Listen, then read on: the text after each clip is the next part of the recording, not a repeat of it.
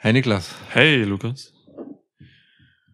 sag mal, bist du mit Scott Colton befreundet? Also ich bin's Lukas, nicht, Lukas, aber ich hey, frage nee, nur sicherheitshalber. Äh, Dass, dass ich mich jetzt hier hinsitzen muss, dass das mein, das geht ja auf meine Zeit, dass ich hier jetzt sitze und deine verfickten Fragen. Ne, Glaubst du, du bist ein Journalist? Wo hast du dein Handwerk gelernt? Handwerk, ne? Dein Handwerk ist wahrscheinlich online gehen, auf irgendwelchen Seiten gucken. Ey, dass ich hier sitze, ne? Das jetzt machen muss. Tony, halt die Schnauze. Tony, unterbrich mich nicht. Tony, unterbrich mich nicht. Unter den Tisch. Oh, Leute, Unter den. Tisch, Tony. Bevor So. ihr weiterhört, guckt einfach mal ganz, ganz kurz auch in die Pressekonferenz von äh, nach All Out äh, rein. Und äh, gönnt euch einfach so, so viel, wie ihr aushaltet von CM Punk und Tony Khan und dann ähm, hört weiter. Wir hören uns gleich. Welcome to a new episode of Schwitzkasten. Schwitzkasten, Schwitzkasten, Schwitzkasten, Schwitzkasten. One of the most pro wrestling podcasts in pro wrestling podcast history. Wir haben, wir haben ein bisschen was zu besprechen. Also eigentlich in erster Linie ist das hier eine All-Out-Review, ne? Wir haben Das das, Event eben geguckt. Heute ist äh, Montag. Therapie. Wir haben hier die All-Out-Therapiestunde. Wow, ja, wirf doch den Öffner Ja, einfach sorry, auf dass den ich Löwen. hier sitzen muss. dass du hier sitzen musst und meinen Scheißöffner benutzen musst. Dass, dass ich hier sitze und mich deinen Fragen wieder stellen Seit muss. 2014 bist du mit diesem Öffner nicht mehr befreundet. Spät 2013 vielleicht. Mir egal, wo er arbeitet, ob er arbeitet, ob er nicht arbeitet. Wo war ich? Ach ja, warte, ich muss auch noch aufmachen erst. Ich, ich, das ist so, Mann, ey. Oh, Leute.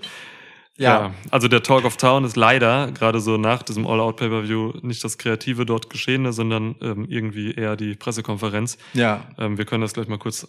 Guck mal, wie passend dazu. Ich habe einen Agro-Bräu.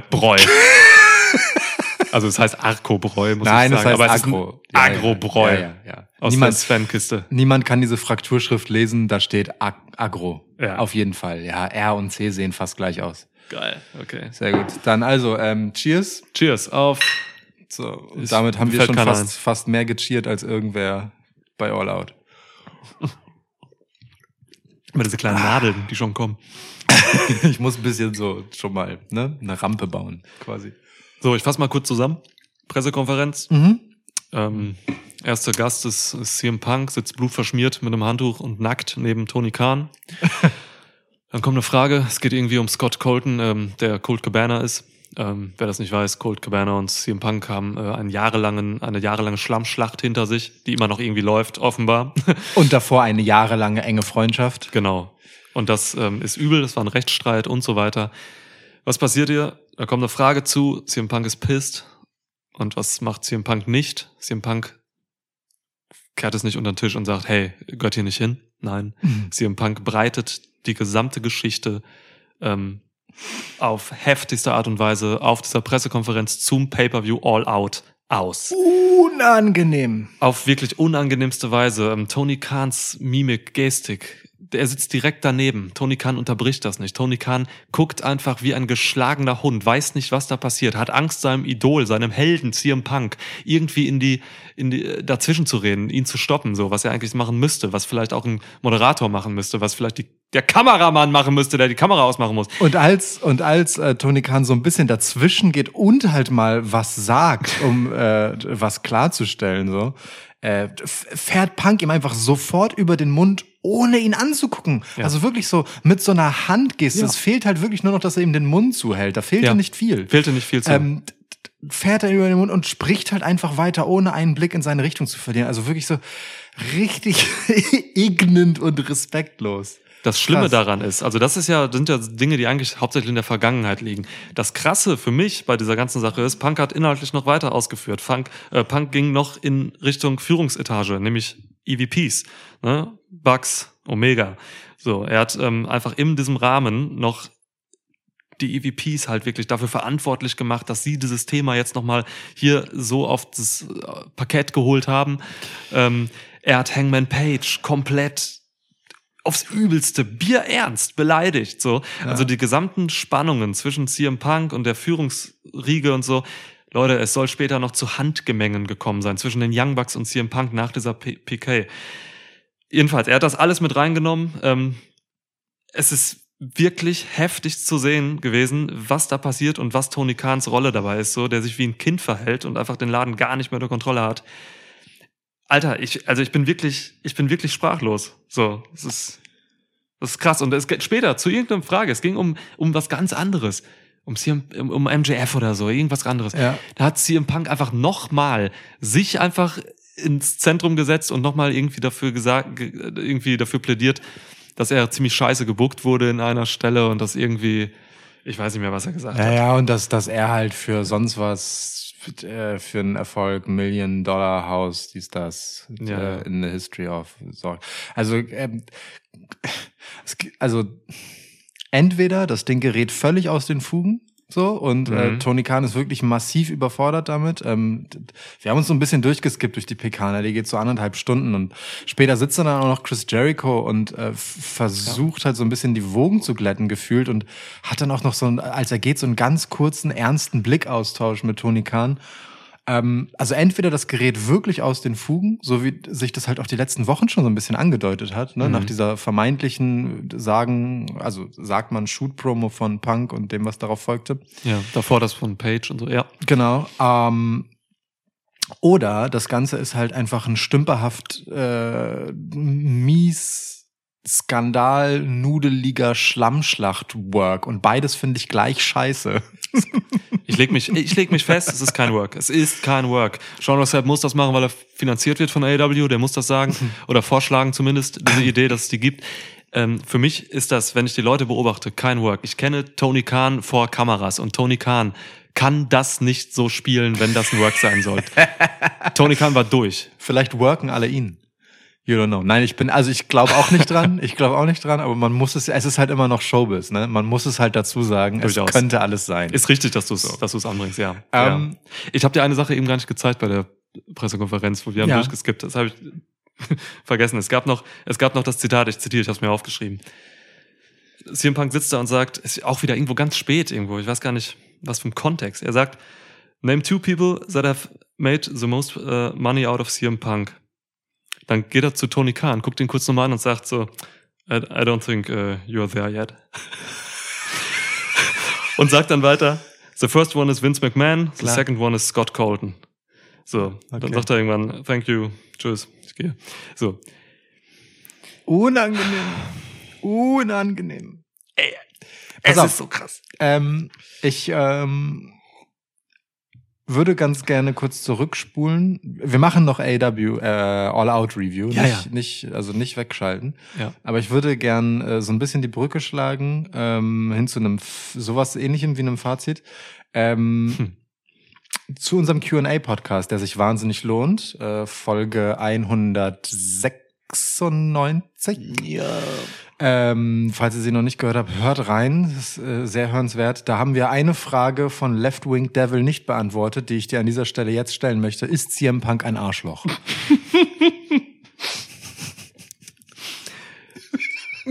Also, man, man muss ja wirklich, also, ne, ich, ich tue mich immer sehr schwer, ähm, Leute, äh, über Leute zu urteilen, die ich nicht kenne. Ich kenne CM Punk nicht. Ich kann deswegen nur das nehmen, was ich von CM Punk sehe.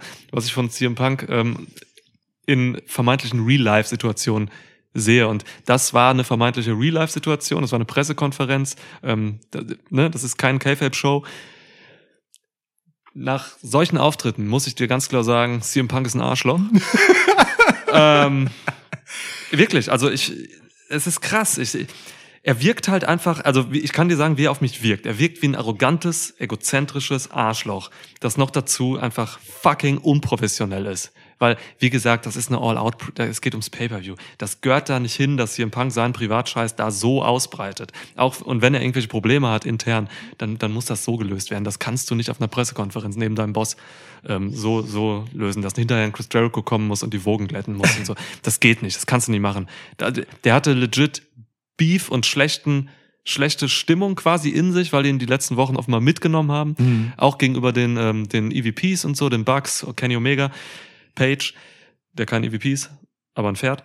Ähm, und, und wollte das rauslassen. Und das hat er gemacht. Und er kam da nicht mehr raus. Der kam da nicht mehr raus. Ich weiß nicht, das, er hat ja noch geblutet. Der Mann war nicht mal unter der Dusche. Das Ja, heißt, ja. er hat Ja. vielleicht noch einfach den Main Event ähm, Adrenalin. Adrenalinschuss. So, Ja, ja. ne, dass er da einfach jetzt noch nicht klar ist, müsste man überlegen, warum kommt der Typ nicht raus, wenn er geduscht und runter, runtergekommen ist? so? Ey, d- ja, plus, ähm, es ist ja auch so, dass, und jetzt schlagen wir die Brücke zum Event, ähm, und wir machen es hier wie bei der Clash at the Castle Review. Wir nehmen erstmal das Main Event uns vor und dann können wir mal gucken, was danach noch übrig bleibt. Ja.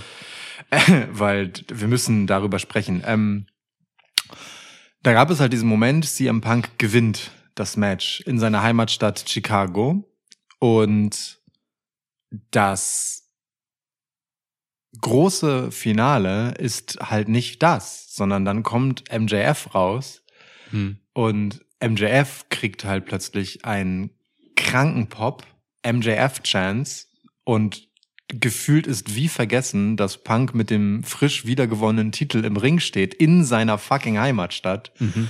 Und ähm, er ist nicht das Highlight dieses Momentes. So und ähm, MJF löst die Situation dann damit auf, dass einfach der Crowd den Mittelfinger zeigt. Hm.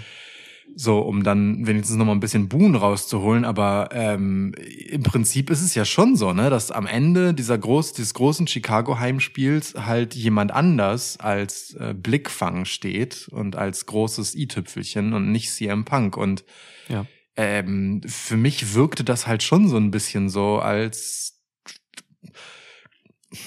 würde ihm das ein bisschen auf den Magen schlagen, dem guten Christoph Maria Punk. Christoph Maria Punk. Ja, Mann, der hat halt auch wirklich. Ähm, ja, ich, ich finde das Zitat gerade nicht mehr. Aber er hat halt auch daraufgehend Bezug genommen und so und, und wirklich auch so ja, Booking-Entscheidungen kritisiert, so Ja. dass man seinen Top-Baby-Face irgendwie nicht, ich weiß nicht, runterzieht. Ich weiß nicht Ja, mehr, ja. wie es gesagt hat. So Irgendwie so, ähnlich halt. Wir haben es Mhm. eben geguckt, ja.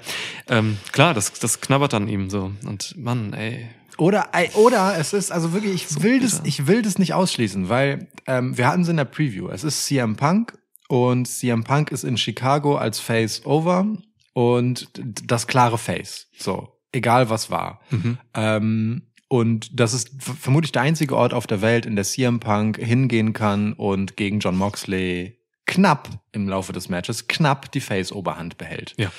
So, ähm, vielleicht ist das dann der spät nachgezogene CM Punk Heel Turn und er geht, er dreht jetzt einfach halt völlig durch und spielt genau diese Rolle des unangenehmen Entitled Wichsers, der nur auf seinen eigenen Vorteil aus ist und einen Scheiß darauf gibt, äh, was irgendwelche anderen Leute um ihn herum äh, in der Company ähm, finden und fühlen ähm, und welche Rollen sie spielen, sondern macht das Ganze halt zu einer CM Punk Show und es ist einfach ein glänzender Work. Ich kann das bei CM Punk nicht ausschließen. So. Aber Ähm, Tony Khan kann das doch nicht delivern. und, und genau. Und ich schließe nicht einmal aus, dass das ein CM Punk Work ist, der mit niemandem abgesprochen ist. Weil das ist mein, das ist wirklich, das, ich meine das tot ernst. So, das ist für mich auf dem Tisch. So und ähm, und das und das schließt auch nicht mal aus, dass CM Punk trotzdem genau dieser Wichser ist. Weißt du, selbst wenn Mhm. es ja ein Work ist, setzt er sich ja über alle hinweg, wenn der nicht abgesprochen ist Wie geil und so weiter und so fort. Also ich, ich Ja. finde, da steckt so viel an Fragezeichen drin und alles davon hat aber, und da würde ich mich halt festlegen, einen unglaublich unangenehmen Beigeschmack. Und das meine ich nicht positiv. So, das macht's spannend, unangenehmen Ja. Beigeschmack, sondern es ist einfach wirklich eine unangenehme Schlammschlacht gerade. Es fühlt sich an wie eine Shitshow. Ja, du hast eben Big Brother gesagt, als wir noch nicht aufgenommen haben, so, ne? Es gibt ja noch ganz viele andere Schauplätze, so, ne? Ich fasse mal kurz die wichtigsten zusammen. Aktuell, so die letzten Wochen. Sammy Guevara und Eddie Kingston haben sich äh, backstage geprügelt. Ähm, äh, Malcolm Black hat um seine Entlassung gebeten anscheinend. Ähm, Bobby Fish soll, äh, hat keine Vertragsverlängerung mehr gemacht. So, es, ähm, es gibt einfach, es gibt einfach mehrere Baustellen da, die alle dafür sprechen, dass Tony Khan den Laden nicht unter Kontrolle hat. So. Deine Work-Idee, die ich grandios finde, wenn es so wäre, wenn CM Punk da so ein bisschen sowas fährt, ähm, so eine Solo-Sache macht, äh, passt halt auch ein bisschen dazu, da- dass Tony Khan halt einfach nichts mehr unter Kontrolle hat. Ja. Wenn er Ja, nicht ja. mehr weiß, was seine Top-Guys so machen. Ja. MJF kommt raus, dein Top-Heel eigentlich äh, der Zeit davor gewesen, so der wirklich ekelhafteste Antagonist von Punk, so, ähm, kommt raus und kriegt Pops, so und und Punk denkt sich, äh, ich traue ihm das zu, Punk denkt sich, ah okay, soll der Junge halt mal damit laufen. Dann drehe ich halt jetzt. so, also ich, ich, ich, ich kann mir das vorstellen. Und das ist nichts Gutes. Also schon irgendwie, aber irgendwie auch nicht. Ich kann es ich, ich kann's mir nicht vorstellen, weil die Leute müssen ja zusammenarbeiten. Ey, Im Endeffekt müssen ja im Match äh, im, im Ring zusammenarbeiten und das. Aber- Aber es ist halt auch eine Company, die von Wrestlern geführt wird, die, äh, wo sich einfach drei EVPs bei der ersten Gelegenheit ähm, zu Trios Tag Team Champs machen. weißt du? Ja, also es ist schon so. Es ist halt eine Wrestler-led Wrestling Company, ähm, die jetzt gerade in dieser Phase halt, und, und dafür gibt's mehrere Beispiele auf dieser Karte, halt einfach nicht den Beigeschmack los wird von, ähm, da sind Leute halt einfach vielleicht doch bisschen mehr ihrer eigenen äh, Karriere hinterher als der guten Geschichte. Ja, Und, Mann. Äh, ja, also es war, ich schlage die Brücke, ein Event, das für mich ganz, ganz viel problematische Momente hatte, ganz viele Dinge, wo ich arg daran zweifle, ähm, ob das so eine gute Idee war, das hier so zu machen. Momente, wo ich als Fan mich äh, vorgeführt, enttäuscht, zurückgelassen habe, wo ich das Gefühl hatte, die Company wertschätzt mein Involvement und meine Investition in das Produkt nicht und macht einfach irgendwie ein komisches Ding daraus und belohnt mich nicht für mein Investment. Ähm, und da gehört das Main Event nicht mal zu. Mhm. Aber das, was danach passiert, ist halt irgendwie wieder schon. Ja. Inklusive des MJF-Auftritts. Das kommt halt noch dazu, ne? Du hast diese ganzen Baustellen, diese Kommunikationsbaustellen, will ich mal sagen, was ein bisschen euphemistisch formuliert ist. ähm, die Kommunikationsbaustellen Backstage bei AW gerade. Dann hast du noch zwei weitere große Flügelzangen, die auf dich einquetschen. Auf der einen Seite hast du WWE, die gerade einen absurden Aufwind haben unter der Triple H-Ära in Anführungsstrichen Ja. ähm, die ein hervorragendes äh, Pay-per-View gerade hingelegt haben in Wales. Ähm, hört Ja. unsere Review dazu, kam gestern Ja. online. Ähm, und dann hast du auf der anderen Seite noch eine Zange und die ist einfach, dass das AW-Produkt gerade meiner Meinung nach wirklich auf dem Tiefpunkt ist. Ja, unterschreibe ich. Es war das So. schlechteste, schlechteste AEW Pay-Per-View Ja. in der Geschichte von AEW. Sowohl der, den Aufbau betreffend für viele Sachen als auch das Event selbst. Ja. Und da stimme ich dir zu. Also ich bin auch, ich bin tatsächlich einfach krass enttäuscht von diesem Gesamtevent. So. Ja. Es gab, und wir haben ja in der Preview, wir waren ja durchaus noch sehr, sehr positiv gestimmt, haben uns auf Dinge gefreut und so. Und ich Ja. habe mich auch teilweise noch während der Matches auf Dinge gefreut, auf Outcomes und sonst was. Und ähm, dann hast du irgendwann gesagt, so nach so drei Vierteln als wir, des Events haben wir geguckt und du, du sagst so, ey Mann, mir fällt gerade irgendwie auf, dass hier, dass hier so viel irgendwie dargereicht wird und dann wird es im letzten Moment wieder weggenommen, Ja, den Fans oder genau das. so. Ja. Und ey, das hat sich wirklich durchgezogen, wie ein roter Faden durch diese, wie viel, es waren 38 Matches. Ja. Durch diese 38 Matches hat sich das wirklich einfach durchgezogen, so. Mm, Dinge wurden aufgebaut, man dachte cool, cool, cool. Fans haben teilweise noch klar suggeriert, so richtig, was jetzt richtig geil wäre, um jetzt hier einen geilen Pop zu kriegen. Ja. Ob es jetzt Jamie Hater Chants sind, die immer wieder kamen, Ja. die dann gepinnt wird, oder ob es halt irgendwie ähm, äh, eben das Tag Titles Match ist, Alter, wo sie acclaimed dann tatsächlich auf einmal nicht dieses Match gewinnen. Das war mit Abstand das wirklich beeindruckendste Match dieser Karte. Das war richtig stark, damit habe ich niemals Ja. gerechnet. Und sie haben das Finish gefickt. Das ist so krass. Ja. Also, als wenn man einen wirklich einfach komplett so in die Eier getreten hat, mal in, vielen Matches so am Ja. Ende. Und ja, Mann, also hinzu kam noch einfach, und da bin ich auch, muss ich leider bierernst sein, qualitativ hatte jedes Match wirklich krasse, krasse äh, Mali. So, Ja. also ich kein Match oder vielleicht, ja, ich würde so zwei Matches rausnehmen, aber sonst alle Matches hatten irgendwie puh, ziemlich viele Schlampigkeiten drin, Ja. ähm, wo ich denke so, Mann, Alter, das ist nicht so professionell, wie ich das gerne hätte. ja. So. Was, was würdest du rausnehmen? Ich fand das, äh, das, das Trios-Title, wo es nicht um die Trios-Title, äh, das Trios-Match, wo es nicht um die Trios-Titles ging, ganz gut. Ja. Ja, ähm, okay. Von, von Mhm. Sachen Match-Qualität. So. Ja, sehe ich. Ja, ja. da hat gab's- niemand was auch, gebotcht Genau, oder so. sehe ich auch so. Und ich würde sagen, äh, Christian Cage hat in seinen 20 Sekunden gegen Jack Perry auch wenig falsch gemacht.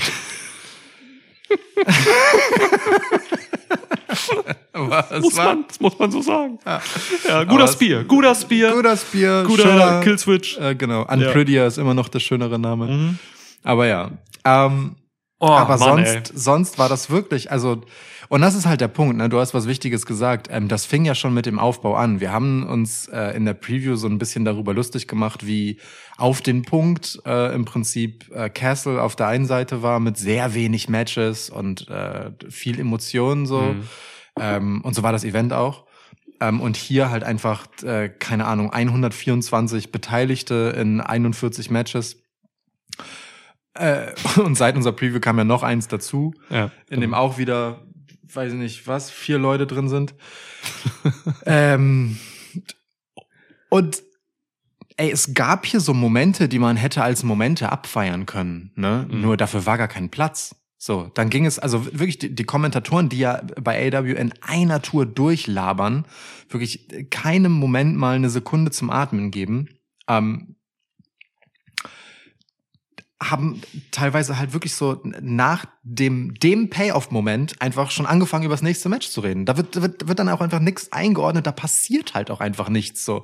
Und das ist halt auch so eine Komponente von äh, einem etwas darreichen und dann halt einfach wieder wegziehen, weil, weißt du, dann ist, dann, dann, dann äh, erzählt das Match eine Geschichte so und es gibt, es gibt einen Aufbau und es gibt, und das Match zieht mich rein und ich bin interessiert und es ist cool.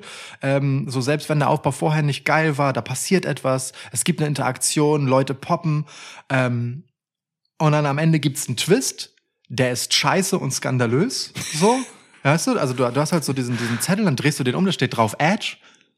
Und dann ziehst du ihn wieder weg und redest über was ganz anderes. Fängst du an, und das Wetter ist heute übrigens sehr schön und äh, wir kommen jetzt zum nächsten Thema. So, das ist einfach, äh, wirklich, es ist ähm, so stümperhaft teilweise einfach äh, d- d- wegge Bumst. Fließbandet gewesen. Das war, Ja. war wirklich richtig schlimmes äh, Fließbandprodukt hier. So, also auch auch Kann, kann ich dir dafür ein perfektes Beispiel geben, um, da, um das, was du sagst, zu untermauern? bitte. Powerhouse Hobbs gegen Ricky Starks, fünf Minuten. Das war eines der best aufgebautesten Matches bei Ja. dieser Card. Emotionales Highlight. Emotionales. Highlight. Ricky, Ricky Starks kam super an, anders als bei Dynamite, kam er jetzt in dem Pay-Per-View super an. Ja, voll. Äh, von der Crowd genommen, die wollten Bock darauf, die wollten das. Das sind zwei junge, talentierte Wrestler, die alles hier geben wollten, die eine, die eine emotionale, ähm, klassische Wrestling-Story haben, die richtig geil ist. Fünf Minuten, danach einfach Ende, zack, nächstes, dann kam irgendein Segment, keine Ahnung, was dann passierte. Ja. Es war einfach so nichtig, da kam einfach, das, äh, kam irgendwie ein Spinebuster weg nach fünf Minuten. Ja. Kannst Und- nicht bringen. Das ist deine Zukunft, die beiden. Ohne Scheiß. Und, und es gibt ja auch Kontext, ne? Dieser fucking Spinebuster, also auch wenn wir jetzt hier so quer durch die Karte springen, aber dieser fucking Spinebuster gegen Ricky Starks ist halt, das muss man mal kurz aufrollen. Der Typ hat halt eine Vergangenheit mit einem kaputten Nacken. Ein Spinebuster, fick deinen scheiß Nacken, Alter. Habt ihr diesen Whiplash gesehen, wenn er den da so hinrotzt, so? Ich meine, Hobbs hat einen wirklich geilen Spinebuster. Voll, Der ist ja. ekelhaft hart. Weil der Und- sloppy aussieht, aber deswegen Genau. hart, ja. Und, und das gegen Starks zu machen, gegen halt, naja, einen Freund, mit dem er Ja. halt einfach zusammen äh, sich was aufgebaut hat dort, ist halt genau das, worüber Starks wiederum ein paar äh, Shows vorher lamentiert hat und gesagt hat, so Alter, mein Nacken, wirklich, Ja. du greifst meinen Nacken an. Und hier macht er das halt mit einem der härtesten Moves gegen den Nacken so. Und kein Mensch sagt dazu etwas, sondern es geht weiter zu, was kam danach? Swerve in Our Glory, den ähm, Haltern der fünft relevantesten Tag Team Titel bei AEW gegen The Acclaimed. So. Ja. Mann. Starks und äh, Jungle Boy Jack Perry, so, ne? Ähm, Achso, Ju- Jungle Boy übrigens auch einer der Pillows. Pillars. Pillows nicht. ja. Pillars. 20 Sekunden Match. ja. Also, das ist halt wirklich, ey, Ey, Mann. eigentlich, wenn du diese Card vernünftig aufbauen willst und wenn du unbedingt so viele Wrestler, es waren im Endeffekt, was habe ich getwittert? 54 Wrestler? Ja. Wenn du 54 Wrestler in dein Pay-Per-View bringst, ey, dann musst du es eigentlich, wenn du konsequent bist, musst du es teilweise sechs Stunden machen.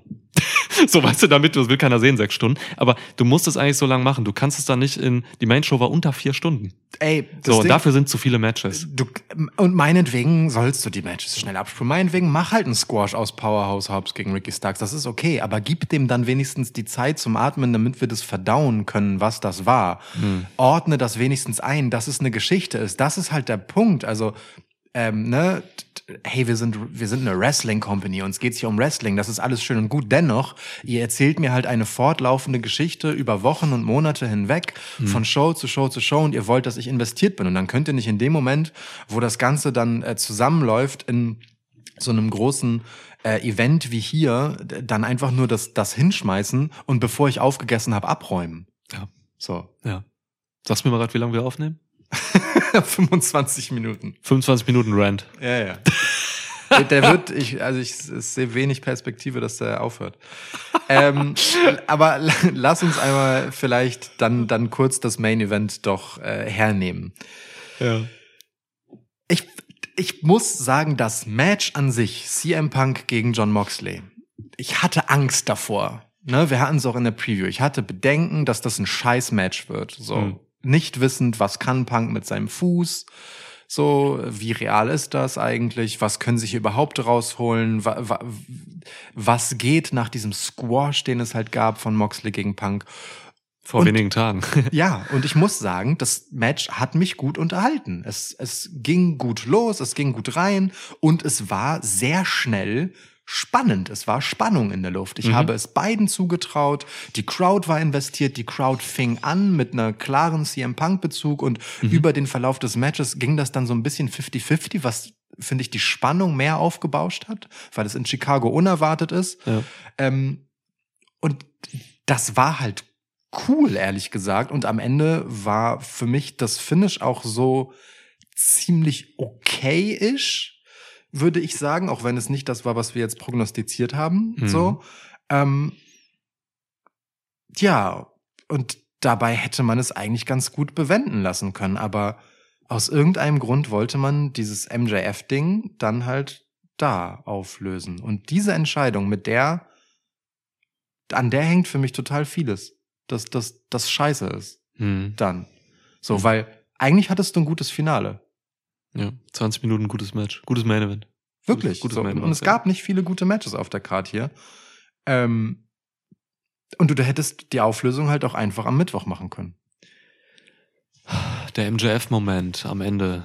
Also wir haben ja vorher schon MJF rauskommen sehen, der hat ja den, ähm, den Chip vom Ladder-Match ge geholt. Eigentlich hat Stokely den gewonnen, muss man ganz ehrlich sagen. Ja. Aber dann, ähm, MJF hat den geholt. Wir haben schon gesehen, so an Körpersprache und so, dass es MJF ist. Ja. So, das sah man, wie er sich bewegt. Hat auch kein Hehl rausgemacht. Man Ja. sollte erkennen, dass er es ist. Ähm, um einfach einen Spannungsbogen auch zu haben, vielleicht. Ja, und dann kam dieser Moment am Ende. Ähm, und ich sagte ganz ehrlich, also auf mich hat er nicht gewirkt. Ach so, das sagst du mir jetzt ganz ehrlich. Ey Mann, vor einer halben Stunde, einer Stunde, als wir das geguckt haben, da hast du halt einfach irgendeinen Gegenstand auf Meine deinen- Socken lagen da. Ach so, okay. Deine Socken auf den Fernseher geworfen und gesagt, Mann, ich wollte einen MJF-Moment haben, wenn der wiederkommt. Ja. Das. Ja. Ja. Das war kein MJF-Moment. Ich Nee. glaube, das Einzige, was er gesagt hat in diesem Video, als er rauskam, bevor er rauskam, war I'm the devil. Und dann kam er halt raus. Und dann hat er halt im Prinzip nichts gemacht. Hat ein paar Stinkefinger noch gezeigt in die Crowd. Der hat nichts gemacht. Er hat nichts gemacht. Und jetzt zurück. Und äh, also ich meine, und er hat halt irgendwie so einen Anrufbeantworter-Schnipselchen mit Tony Khan abgespielt, dass Ja. das, das mir so richtig äh, in den Rachen schiebt, was jetzt die Erklärung dafür ist, dass MJF wieder da ist. So, ey, ich bitte euch, also ein bisschen eins und eins zusammenzählen können wir aber auch immer noch selber. Müssen sie jetzt nicht alles herleiten. Das ist der einzige Punkt, den ich tatsächlich verstehe Okay. und gut finde, weil man geht halt oft immer davon aus, dass, dass wirklich alle Leute das irgendwie verfolgen, diese Geschichte, diese MJF ähm, äh, wird nicht bezahlt Geschichte und so. Ja, ja. Das ist aber ja nicht so. Also tatsächlich sind ja immer noch viele Leute da, die es einfach nicht mitkriegen, weil sie nicht auf Social Media sind oder so und eben nicht wissen, dass da dieser Twist zwischen MJF und Khan ist. Wobei, ich muss sagen, MJF hat es ja in seiner Go, in seiner Promo, bevor er abgehauen ist, eigentlich schon erklärt. Das ist halt das Ding. Da hat es ja eigentlich den Leuten gesagt. Du, und das ist halt der Punkt. Du kommst am Ende von einem so einem Event, bei dem du einen emotionalen Schlusspunkt setzen willst, in der Heimatstadt deines Champs, Hm. kommst du raus und fängst an, irgendwas zu erklären von letztens. Ja. Setzt doch einfach einen Punkt, schickt die Leute mit einem Gefühl nach Hause, Ja. aber nicht halt mit so, okay, passt auf, also folgendes, ne, wenn wir jetzt nochmal zurückgehen, dann müsst ihr wissen, war das so, dass wir jetzt gesagt haben, also wenn der MJF wiederkommt, dann verlängern wir nicht seinen Vertrag, also muss er nicht machen, aber ähm, er kann dann, also das, ähm, er kann dann der Joker sein bei dem Ladder Match. Okay, so, ey, lass das MJF am Mittwoch vor den Live-Zuschauern erzählen, weil gecheckt, dass MJF das ist, haben alle, Ja. die es ein bisschen mit AEW halten, weil er sich einfach bewegt, wie MJF sich bewegt. Ähm, und das Internet wird es dann eh schon aufgedröselt haben. Und dann wartest du halt drei Tage und dann hast du halt Quote und dann kommt MJF raus und macht dann halt Ja. einfach den Wichser. So, warum denn hier? Wa warum machst du hier so was Komisches mit diesem Moment? So. Mhm. Vor allem, das ist ja nicht mal sein Strong Suit. Ne? MJF ist ja am besten, wenn er ein Mikrofon in der Hand hat. Eben. Der durfte ja gar nicht reden. So, also ja, äh, sehr, fand ich tatsächlich krass, so dass das jetzt am Ende kam. Hat CM Punk ja auch aufgeregt, wie man gesehen hat nachher. Ja, Ähm, durchaus. bei Dynamite hätte mir auch am meisten am besten gefallen. Die Leute hätten natürlich bei Dynamite dann auch einfach krass eingeschaltet, so weil sie ja wissen, sie sind ja investiert in MJF. Ja, ja. So. Ich meine, machen sie jetzt wahrscheinlich trotzdem, weil er wird ja da wahrscheinlich reden, aber trotzdem, es wäre größer gewesen, so wenn er hier jetzt nicht aufgetaucht wäre. Und wie gesagt, es wirkte halt nicht. Also, keine Ahnung, Mann. Klar, also in der Halle hat er die Pops gekriegt, so. Die wollten einfach noch irgendwie was sehen, so, was erleben vielleicht, aber am, über ein Fernsehbildschirm bei mir kam es nicht an, so. Deswegen flog die Socke auch gegen den Bildschirm. Ich hatte zwei Socken übrigens, ich habe zwei Füße. Und die eine flog bei dieser, ich glaube, die habe ich geworfen, nachdem Ricky Starks gesquashed wurde. Äh, ja. Schwierig. Also Mr. Socko ähm, ja, flog dann gern Fernseher und nahm ihn in den Mandible Claw. Ja. Aber du hast recht. Also es war ein gutes Match. Ich hab's auch genossen, hat eine gute Match-Story drin, so. Den Fuß natürlich wieder ähm, genommen, auch wenn John Moxley selten auf den Fuß wirklich gegangen ist in seinen äh, Holds, Ja. sondern mehr so Kniebars und so angesetzt hat. Ja. Aber es ging halt um das Bein im Endeffekt und äh, ja, das klappte ganz cool. So, es gab eine lange ähm, Brawl-Phase, die ganz cool war, so in den Leuten, ähm, in der Crowd. So, das, das, das lädt das Ganze ein bisschen auf, weil es Chicago ist halt. Ähm, es gab ein Heft, es gab einen Blade-Job bis Mappen, Alter. ja. CM Punk blutet sich halt wieder einfach die Scheiße aus dem Leib. Ja. Ähm, lange, lange dominante Phase von Mox so, dann kam Punk zurück. Also alles klassisch gut gemacht von zwei, zwei Pros, so alles klar, kann man machen. Was ich nicht verstanden habe, ist der GTS am Anfang. Einer, Ja. von, einer von vielen Finishern an diesem Abend, die einfach vernichtet wurden. Ich glaube wirklich so vier Matches oder so haben damit begonnen, dass äh, jemand einen Finisher zeigt und es wird sofort ausgekickt. I don't get it. Also warum fängt man so an? Niemand glaubt doch, dass äh, das Match nach, weiß nicht, 30 Sekunden vorbei ist nach einem GTS von Punk gegen Moxley. Spar dir das doch. Jeder, der mal irgendein Wrestling-Spiel gespielt hat, weiß, dass man erstmal die Energieleiste runterpacken muss so. irgendwie, bevor du einen Finisher ansetzt. Das kannst du nicht machen, wenn der noch voll ist. Ich habe mir früher, als ich so, weiß ich nicht, äh, so 10, 11, 12 war, habe ich mir vorgestellt, dass Wrestling auch so funktioniert. Also, dass man wirklich so Leute so verprügeln muss und dann hat man halt so seinen, seinen Super-Move. Ähm, und der, der geht halt aber eben erst dann und dann sind die Leute aber so exhausted, dass man sie dann eben pinnen kann, dass das so das Prinzip davon ist. Ja. Also als bevor ich K-Fab halt verstanden habe. So, Ja. ne? Sondern es wirklich so darum ging, dass man, dass man das eben so machen muss. Und äh, ja, also auch für den zehnjährigen Lukas wäre das hier nicht nachzuvollziehen gewesen, warum man das überhaupt versucht. Lukas war 28 zu dem Zeitpunkt. Aber ja, nennen wir ihn zehnjährig. Okay, ja. Hm. ja, ja, gut. So viel dazu. Ähm, ich bin, ja, weiß ich nicht. Ja. Hätte äh, das Match an sich, wie gesagt, alles cool. 20 Minuten Ja, machen. Längste also- Match des Abends. Nee, zweitlängste Match. nur. Drittlängste Match. Ja. Uh. Ähm, also Moxley war vielleicht bisschen sehr safe zwischendurch irgendwie. Also, aber gut, dass Moxley nicht unbedingt der Typ ist für die feinen Details, das haben wir jetzt auch schon öfter thematisiert. Dafür Ja. war es ein emotional einfach schön mitreißendes Match. Das, also wirklich, das war eins der Highlights des Abends. So, da, dem Match will ich keinen Vorwurf machen, um ehrlich zu sein. Ja. Da, und da hatte ich die größten Befürchtungen mit. Ähm, ja. Gehen wir eigentlich, ab, gehen wir jetzt chronologisch durch diese Karte? Ja, also wir- ich, ich würde gern, also wenn dann im Schnelldurchlauf, weil ich so ein Ja. bisschen die emotionale äh, Achterbahnfahrt schon gern skizzieren wollen würde. okay. Weil das, also ich, ja, ja, Full ja. Disclosure, das ganz ehrlich, das Event hat mich sehr bewegt. So, ich war sehr mitgerissen davon, aber ich habe halt einfach sehr oft schlechte Laune gehabt. Dann hat sie mich wieder rausgezogen, um mich dann wieder runterzuschmeißen. Wirklich so. Und dem würde ich gerne kurz Rechnung tragen. Ja, ja. Und das fängt an mit dem ersten Match. So, es geht los. Ähm, also, ne, wir lassen die äh, Zero Hour mal weg Ja.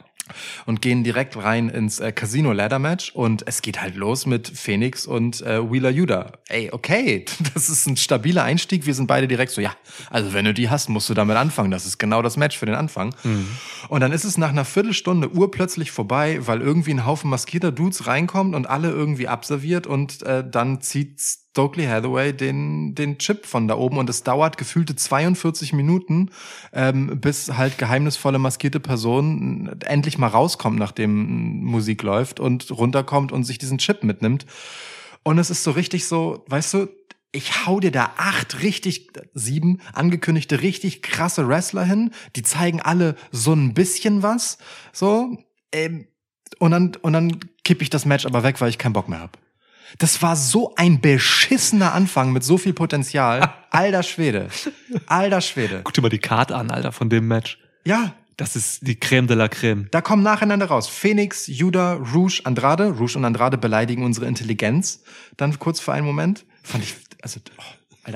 Weißt du, als Andrade so rauskommt und Rouge äh, nicht ihn einfach den Chip holen lässt und Phoenix und Judah rausmacht. Ah gut, vielleicht darf er den noch gar nicht holen, weil noch nicht alle da sind. Ich weiß es nicht. Egal. Uh, könnte sein. Könnte sein. Claudio, ähm, Castagnoli, Dante Martin, Penta El Zero Miedo und dann letztendlich äh, ja Stokely und die anderen maskierten Dudes.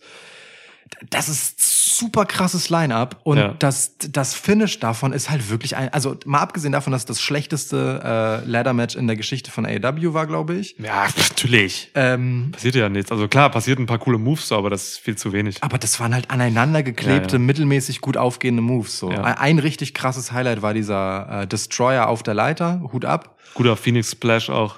Ja, äh, genau. nee, ich, guck mal, ich sag Phoenix Splash, Aber- weil es war ein Frog Splash, den Äh, Phoenix gemacht hat. äh, ja, genau. Durch den Tisch halt nach So, draußen. und, ja. und viel mehr war dann halt auch einfach nicht. So, bis dahin stolperte sich das zurecht. Äh, ähm, Claudio Castagnoli hat irgendwas versucht mit der Leiter zu konstruieren und Andrade da wegzukippen und es dauerte und dauerte quälend lang und funktionierte überhaupt nicht. er hat So. was gebaut, so ein X aus der Leiter. Es, ja. es, es gab so mehrere ganz unlogische Dummheiten einfach Ja, ja. so. Ähm, und genauso endete das Match dann auch einfach. Das ist einfach richtig, richtiger Quatsch. So. Lee Moriarty, Ethan Page, Stokely Hathaway, Colton Gunn, Austin Gunn und Morrissey. Das sind Dudes, denen, äh, den Hathaway die, die, die Karten gegeben hat, seine Karten. Ja.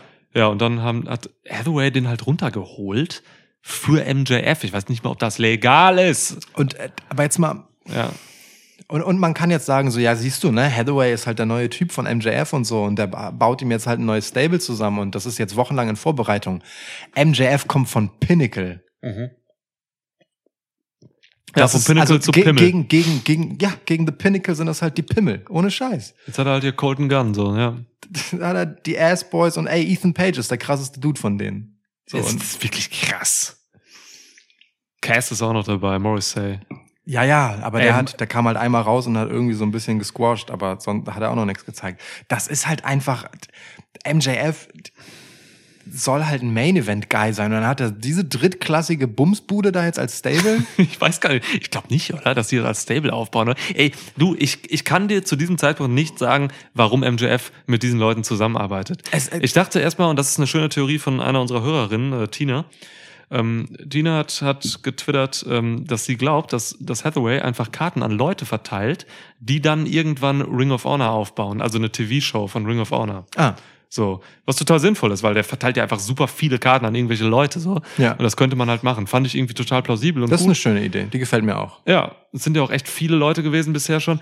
Aber dass MJF jetzt damit reingeht und so, ganz komisch. Ganz krude. Keine Ahnung. Und du hast was Schönes gesagt, als wir geguckt haben. Das ist nicht, ich nehme es zurück, das war nicht schön, was du gesagt hast, aber es war leider richtig. Diese anderen sieben Leute hier, ne? Ey, die sind doch einmal gefickt jetzt durch dieses Match, so. Ja. Also, ne, natürlich wird es, werden die Karrieren jetzt nicht enden von denen, aber das ist einfach irgendwie eine Beleidigung an diese Leute. Dass sie da, dass sie da von, von, von Austin Gunn und Lee Moriarty weggefegt werden, so. Ja, und dass die im Endeffekt in so einer Viertelstunde ne, zu siebt den Job machen für so einen Finish.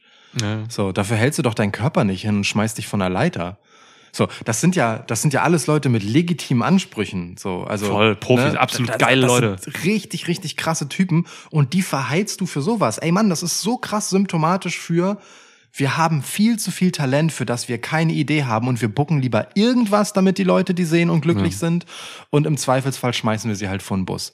Das ist richtig dumm. Vielleicht sind Leute damit auch glücklich und das ist okay für manche, weil die einfach nur froh sind, Ja. dass sie halt ähm, in diesem Match drei Canadian Destroyer sehen. Ja. Das, das mag Ja. sein, das können Ja. Leute haben. Ja. Ich Ja. bin's aber auch nicht. So, das ist nicht das, was ich will. Ich will ich will, ich will Sinn, Verstand und, und vor allem Substanz. So, und das ist genau das, was du gerade sagtest. Das trifft auf ganz All Out zu eigentlich. Man verwurstet hier 54 Wrestler in, in, in äh, 98 Matches. So, das, das ist tatsächlich Aktionismus. Ja. Tut mir leid, das ist Aktionismus Ja. einfach. Ja. Geil, ey, Mann. Wie viele Minuten haben wir? 35 jetzt? Äh, 40. 40 Minuten Rant. Ja, ja, geht weiter. to be continued. So. Geil. Uns loben die Leute immer, dass wir, wir so positiv sind und so. Aber Leute, irgendwann ist doch mal gut, ne? so, Ja, ich hab wirklich. Das, ist, das hier ist, Ja. das ist jetzt wieder ein bisschen Therapie. Wir hatten schon häufiger so einfach Podcasts, wo wir uns ein bisschen auskotzen mussten und ein bisschen therapieren. Vielleicht sehen wir am Ende das Licht. Ich zweifle dran, aber gucken wir mal. ja. Ähm, Meinst du, ich könnte jetzt einfach mal kurz, also einfach mal in den Flur rufen hier so, ey, Frau, bring mir ein Bier rein? kannst versuchen, aber vielleicht kriegst du stattdessen Also- halt einfach einen Haymaker. Ja, also, ne, sie, sie läuft da gerade rum, so, ich könnte das probieren, ja, okay. Ja, nee, die Kickboxerin, die tötet mich einfach. Ich hole mir mal gerade was aus dem Kühlschrank. Willst du auch noch was? Ich trau mich nicht, Ich echt. bin, äh, ich bin äh, bedient. Vielen Dank. Ja, okay. Ich bin leider nicht bedient, deswegen muss ich mich ja selbst bedienen. Ja, ja, ich, ich verstehe schon. Kannst du schon mal ankündigen, was jetzt kommt? Ja, das mache ich sehr gerne. Danach kam äh, etwas, das wir auch schon kurz tangiert haben, nämlich das äh, Match um. War nicht sicher, ob es nicht. War mir nicht, für einen kurzen Moment nicht ganz sicher, ob es da nicht doch zum äh, Knockout gegen dich gekommen ist, aber nicht. Okay. Ähm, also nee. es, es, es äh, ging weiter mit dem ähm, großen Finale des Trios Tournaments, äh, das zwischen Dark Order und The Elite stattfand. Dark Order in diesem Fall vertreten durch ähm, Hangman Adam Page in Begleitung von Alex Reynolds und John Silver. Fun Fact, Alex Reynolds sieht aus, wie wenn man John Silver langsam in Richtung Adam Page Face morphen würde und auch Body morphen und halt genau in der Mitte aufhört damit, seit er einen Bart hat. Ist mega. Gegen The Elite, vertreten durch äh, die Young Bucks und Kenny Omega ohne T-Shirt und dafür in Jacked as fuck. Umweltbewusstes, handwerkliches Brauen in einer der modernsten eingerichtetsten Braustätten Bayerns. So präsentiert sich die Eschenbacher Privatbrauerei in 250-jähriger Tradition. Okay. Eschenbacher Urtub, genießt das Leben. Stark. Danke, danke Sven auf dich. We wenige Etiketten sagen so sehr genießt, so wenig genießt das Leben wie das. Das ist das schmuckloseste Etikett in der ganzen Kiste, glaube ich. Ja, das stimmt. Das könnte auch einfach so auf so einer Granatenkiste im, äh, weiß nicht, in der NS-Zeit sein. Ja. Eschenbacher Stabgranaten. ja. Können auch Kartoffeln sein oder so. Kartoffeln haben ästhetischere Etiketten als das. Naja, gut, egal. Kartoffeln? Nur von Eschenbacher. ja. Aber schönes Logo hier von EPW. Okay. Äh, EP. E- EPB. Nee, Privatbrauerei, okay. ähm, EPB. So. So, Jack as also, fuck stimmt tatsächlich. Also äh, Kenny Omega sieht wirklich topfit aus. Ja. Krass. Ich dachte halt wirklich, der hätte sein, der hätte sein, ähm, sein, sein Shirt immer angehabt, weil er halt einfach noch nicht so richtig in Ring-Shape ist. Das dachte ich Aber auch. das war einfach nur. Hey Mann, wir spannen uns das fürs Pay-Per-View auf. Ja. Einer der wenigen Momente, wo man sich das mal was dabei gedacht hat. Schön. Ähm, Ey, du hast echt, als wenn du so eine Neil-Gun Gun hast, weißt du, so eine Needle-Gun. Wäre Gun wär auch krass. Ja. Ja, meine Needle Gun heißt Nils. Ähm, äh, weil das der Plural von Needle ist. Ähm, das wird nicht besser, aber gut, die muss ich ja anpassen. Ähm, nee, aber mal im Ernst, also das Match, bis auf so wenige Momente, Kenny Omega kauert so am Apron und äh, wartet kurz bis zum One and a Half Count, bevor er zum Count unterbrechen reingeht und federt noch mal so zurück, bevor er rein ist. Das sah super, super seltsam aus. ähm, also, ne, um einen Pinfall zu unterbrechen. Ähm, ja, sichtbar für alle, schön in der Hardcam, ähm, war das ein Match, das ehrlicherweise viel schöne Momente hatte, das mir über weite Strecken gut Spaß gemacht hat und das vor allem so eine coole Spannung war, weil es natürlich ein, hatte, weil es so ein, so ein klares, ähm, naja, The Elite, ne, das sind einfach drei gemachte Top-Stars der Promotion äh, gegen Adam Page, den ewigen Underachiever und äh, und das meine ich halt so, weil das sein Gimmick quasi ist, ne? So, ich will, Ja, bis er mal kurz dann Champ war. Aber genau, ich will das aber immer wieder schaffen und so Ja. und muss mich immer wieder beweisen, Typ. Ja. Und halt seine Freunde vom Dark Order, die für ihn da waren, als es The Elite nicht mehr war. Ja.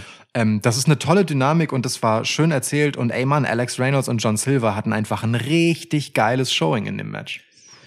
Reynolds und Silverman. Ähm, Silver für mich äh, MVP dieses Matches. So. Es ist echt krass, was die beiden machen. Die sind, die sind ein richtig gutes Tag-Team. Wirklich, Einfach. ja. So, und können das halt auch auf diese Trios-Ebene ähm, übertragen. So. Also, ey, super Match, starkes Match, wirklich. Ich hatte richtig Bock. Ähm, währenddessen, das waren 20 unterhaltsame Minuten, die sich nicht wie 20 Minuten angefühlt haben, finde Ja. ich. So, es gab richtig gute Momente. Also die Match-Story war einfach gut. Die wurde immer wieder hingeführt zu, zu so Momenten, die irgendwie was Besonderes waren. Eben zum Beispiel, wenn Omega und Page sich im Ring gegenüberstanden. So, ähm, am Endeffekt, äh, es gab diese geile Szene, wo sich die Tag-Teams quasi ausgeschaltet haben und dann Omega und Page die legalen Leute quasi in ihre Rin Ringecke gezogen haben, sich dann Ja. eingetaggt haben, gegenüberstanden und die Leute sind durchgedreht. Schöner Pop. Gab einen richtig geilen Tiger Driver dann auch gegen, Ja, gegen Mann. weiß ich nicht, wer ihn ausgeführt hat. Ähm, ja, also da war richtig guter Shit bei und es war tatsächlich richtig spannend. Es war richtig krass spannend und das äh, ist nicht unbedingt selbstverständlich bei halt dieser diesem Kräfteverhältnis, so, ne? Weil John Silver und Ja.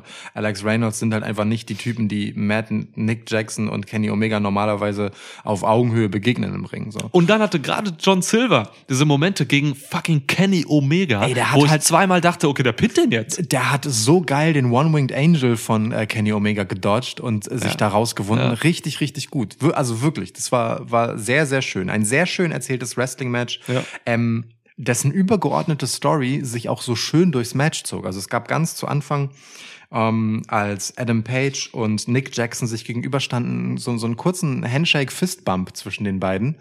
So, äh, so, so mäßig auf die, auf die guten alten Zeiten, so, ne? Weil äh, die Young Bucks wollten ja eigentlich Page für ihr Team rekrutieren und er Ja. hat dann äh, dankend abgelehnt so. Und hier war dann irgendwie kein böses Blut drin. Und dann spulen wir 20 Minuten vor und am Ende des Matches ähm, passiert es dann, dass Hangman mit einem Buckshot äh, ausgerechnet John Silver einfach wegflankt, weil ihm ausgewichen wird. Und äh, es wird so ein bisschen Zwist gesät quasi, während über das ganze Match halt ähm, die Bucks und Kenny Omega sehr gut füreinander einstanden und aufeinander aufgepasst haben. Und auf einmal ist wieder dieser, dieser, äh, wo gehört Adam Page eigentlich hin, Frage wieder im Raum und so nebenbei miterzählt worden, während es einfach ein schönes, spannendes Match war, bei dem wrestlerisch eigentlich der Rest seines Teams, also Alex Reynolds und John Silver, die tragende Rolle hatten. Das hat so, Ja. so, so richtig schön alles umarmt, was hier drin steckte. So, Ja, das, das, also ist wirklich eins der Highlights, ganz klar für mich. Es gab auch diese Szene, da hat, ähm, da hat Page ähm, seine, seine beiden Jungs zurückgehalten, als sie irgendwie zusammen auf Matt oder Nick Ja. eingetreten haben. So auch ganz geil. So, hey Mann. Auf Matt, weil er äh, den verletzten und getapten unteren Rücken hatte und die sind dann halt so mit Storms auf seinen Rücken gegangen. Stimmt, das wollte dann Hangman auch nicht. Ja, So, ja. genau. Ja, cool. Ey, also da muss man mal aufpassen. Bei diesen Leuten, so Page und Young Bucks, da gibt's halt einfach dieses extreme Long-Term-Storytelling immer. Das ist eine durchgehende Geschichte. Seit Jahren geht die einfach und die führt man einfach immer weiter. Das ist schön. Schön, dass sowas gibt. Ja, Sowas Raum bekommt. ja. Ja. Und es, und es hat sich hier halt nicht in den Vordergrund gedrängt oder so. Es hatte auch eigentlich wenig Einfluss auf den Ausgang des Matches. Ähm, ja.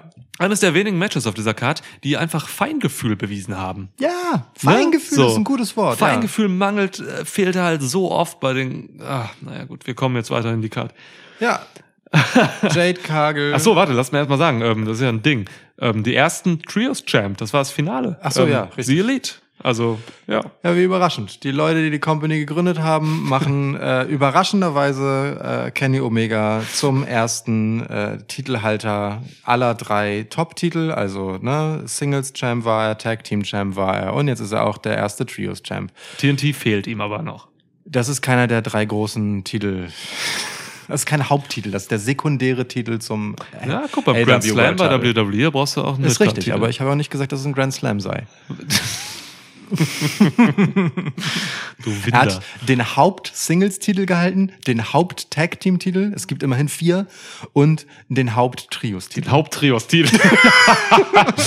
Es ist nicht ausgeschlossen, dass noch drei weitere dazukommen. Wer hören will, warum ich keine Lust auf Trios-Titles habe und die Idee dumm finde an sich, höre sich die Preview an. Ja. Ja, okay. So, dann kommen wir zu äh, Jade Cargill, deren ähm, Outfit kurzerhand äh, an She-Hulk verkauft wurde. Also Disney, Disney freut sich. Disney hat einfach Jade Cargill gekauft. äh, wir dachten für einen kurzen Moment, krass, wie heftig sie auf einmal aussieht. Äh, einfach wie eine größere, durchtrainierte Brandy Rhodes. Ja. Bis uns dann äh, die grüne Körperbemalung auffiel, sobald sie im Ring war. Dann war es irgendwie wieder ein bisschen enttäuschend, weil es halt ja noch ein Sponsoring mehr war. Schminkstil und Haare erinnerten wirklich an Brandy Rhodes, das stimmt, ja. Voll. Stand die aber richtig gut. Ach, Jade Cargill steht alles gut. Ich, ohne Witz. Ja, die ist stimmt. einfach eine, eine optische Sensation. Das stimmt. Egal, was sie trägt. So. Ja. Lass sie, die kann in Darby Allen Klamotten rauskommen. Ist heftig. Ja, stimmt. Wirklich. Sehe ich, sehe ich. Ja. Ja, gegen Athena in einem äh, erwartbar, ehrlicherweise kurzen Match, das auch damit begann, dass erst einmal der Eclipse, einer der geilsten Finisher in der Geschichte des Wrestlings, Ja, O-Face, ja. ja, einfach mal als Opening Move gezeigt wird. Why? Und, und dann wird Jade Cargill, äh, ich glaube von Kira Hogan, rausgezogen. Ja. Und ja, oder, oder Athena wurde rausgezogen, ist egal. Aber warum zeigst du diesen Move am Anfang? Also einfach nur, einfach nur, damit Leute ihn gesehen haben? Kann das sein, dass Mann, das, das, der Grund ist, ist? das ist diese AW-Move-Geilheit. Die Leute poppen teilweise nicht für Charaktere oder so, sondern poppen für Moves. Das hat die Konsequenz, dass die Leute an sich nicht over sind, sondern dass die Moves over sind. Du Ja. bist nicht over, wenn dein Move over ist. Ey, Das ist jahrelang ein okay, Problem ja. von Ricochet gewesen. Ich könnte mich jetzt hier in einen, in einen Rant reinbegeben, ja, Amen. Nee, ist richtig. aber wir hatten genug schon. Und es kommen noch drei. Genau. Ja. Also ja, okay. Ähm, ja, wie erwartet, ne? Kurzes Match, schnell vorbei. Ähm, so mittelmäßige Chemie zwischen den beiden hat man leider nicht gebraucht. Schade. Ich habe nichts zuzufügen. Du hast alles gesagt. ich habe noch, ich hab noch aufgeschrieben bei meinen Notizen, echt zu viel äh, Einwirkung von außen. Ja. Also super viel Baddie-Kram und so. Muss man auch gucken, dass das Jade Cargill nicht auf Dauer schadet, Ja. wenn die zu wenig alleine macht und Ja. zu viel von ihren Jobber-Freundinnen Hilfe bekommt, ja. True, true. Naja, gut. Ähm, so, kommen wir zu Wardlow und FTA. Also im Prinzip, keine Ahnung, Alter, wie viel? Sieben Gürtel äh, gegen kein Gürtel. Es sind wirklich sieben. Es sind wirklich Es sind fucking sieben Gürtel. Ja, gegen äh, Jay Lethal und die Motor City Machine Guns oder wie du sie beim Gucken schönerweise genannt hast, die Lethal Machine Guns. Lethal Machine Guns, Mann. Gefällt mir gut. Ja, Yo, ganz, Mann. Äh, ich, ja, wir haben uns beide gefreut, dass, äh, dass Alex Shelley und Chris Sabin ähm, im Match sind. Und dann haben wir uns im Laufe des Matches gefragt, so, hm, war das jetzt gut, dass die dieses Match bekommen haben? So. Modus City Machine Guns, äh, dir noch mehr als mir, so, ist dein Lieblingstag-Team ever. Ja. Sind halt, ähm, sind halt echt eine Nummer, so, ne? Wer die nicht kennt, weiß ich nicht. Viele in der Halle kannten sie offenbar nicht, habe ich das Gefühl. Das Gefühl hatte ich auch. Äh, wurden auch nicht groß vorgestellt. Mm, Ist halt so ein Ding. Also ich weiß nicht, die sind mir eigentlich zu krass, als dass sie hier so weggejobbt werden. Weggejobbt werden ist vielleicht ein bisschen übertrieben gesagt. So, es bekam ja auch über eine halbe, über eine Viertelstunde hier das Match. Aber ähm, weiß ich nicht, ob man die jetzt hier so benutzt hätte. Ich hätte die gerne in prominenterer Position, aber sie haben dafür gesorgt, dass das Match gut wird natürlich auch, weil sie einfach so gut sind, wie sie sind. Hat mich unterhalten, die, die Nummer hier. Alles cool so. Ähm, Ich, ja. also ich würde schon weggejobbt sagen, aus dem einfachen Grund, weil du brauchst dieses Match einfach nicht. Also die Geschichte. Grundsätzlich so. Die, ja, die Ja. Geschichte heißt halt Wardlow gegen Jay Lethal. Hm. So. Ja. Und naja, wir hatten das Match zwischen denen halt eigentlich schon längst. Und trotzdem war das Finish hier halt am Ende nochmal wieder eine Powerbomb Symphony gegen Lethal. Heißt, dass FTA und die Machine Guns hier drin waren, war im Prinzip egal für das, worum es in dem Match ging, was am Ende der Payoff Mhm. sein sollte. Dann kannst du uns doch einfach bitte gleich FTA gegen Motor City Machine Guns geben. Es wäre so geil gewesen, wenn das Also jetzt mal im Ernst, so, weil wa warum ist das denn da? Also ich, ich check das, ich, Du ich hast es doch eben erklärt, weil die Leute auf die Karte müssen. ja, Aktionismus. Ja, gut, aber die dann mach Leute, doch, mach doch zwei Matches. Lass Wardlow einfach Jay Lethal nochmal squashen. Nee, mach das Match nicht, weil das hat er ja schon gehabt. Der braucht das nicht nochmal. Und dann gib uns einfach FTA gegen Machine Guns. Also ich check das nicht. Das ist schon einfach, ja, natürlich ist Aktionismus, aber es ist dummes Booking. Du verheizt dir halt eine Gelegenheit. Ja, Mann. so. Du verheizt es hier schon im, im Aufbau. Du musst für, für Wardlow eine vernünftige TNT-Fehde machen. Zack die Bohne, weißt du? Der, der Wardlow, wir haben da in der Preview drüber gesprochen. Wardlow hat halt, man, man hat ihn fallen lassen, wie eine heiße Kartoffel. So, ne, der war mega over, als er den Titel gekriegt hat. Und dann hat man nichts mehr mit ihm gemacht. Man hat ihn reduziert auf einen Move. Und da bin ich bei dem Rant, den ich bei dem Match zuvor hatte. Wardlow ist nur noch ein Move, diese Powerbomb Symphony. Die Leute singen mit und feuern den Move an. Die Leute feuern nicht Wardlow an. So, oder, oder sein Charakter, weil der hat eigentlich gar nichts. Die, die, die, die finden den Move geil und gehen dann da mit. So, der hat keine Fehde bekommen, der hat einen Scheiß bekommen, seit er einen Titel hat. Und das ist ein Riesenproblem. Deswegen steckt man ihn hier mit FTA zusammen und lässt ihn irgendwie da dieses Match worken. So, es ist, ist zu wenig. Das ist definitiv zu wenig für Wardlow. Auf jeden Fall. Also ich wäre, wenn ich Wardlow bin, bin ich stinksauer. Und wenn ich FTA bin, bin ich das halt auch, weil, wie gesagt, äh, äh, für, für dieses Bucketlist-Ding, das FTA halt auch einfach gerade machen mit all den Titeln, die sie haben, ne, wäre einfach FTA gegen Motor City Machine Guns eine richtig schöne Nummer gewesen. Total, ja. Hätte man richtig, hätte man nur, hätte man so ganz leicht und einfach aufbauen müssen. Easy. Und dann hättest du ein Legendenmatch, so. Voll. Gib, Easy. gib mal Alex Shelley und Chris Sabin, so, so vielleicht so bei einer Rampage und bei einer Dynamite einfach zwei Promosegmente. Und die machen das. Alex Shelley ist super. Hier übrigens, Alex Shelley, alte NXT-Legende. Ja. Wer sich nicht erinnert, hatte ein Match mit Kushida bei den Timesplitters, glaube ich, hießen die. Ja, hatte wirklich ein NXT-Match. Mhm. Ja, I know. Lange her, aber. Ja. Ja. Also hätte man viel mehr raus machen können, so. Aber das Positive hier, wie dieses Six-Man-Tag, war ein gutes Match. Ja, ja, schon okay. Schon okay. Ja.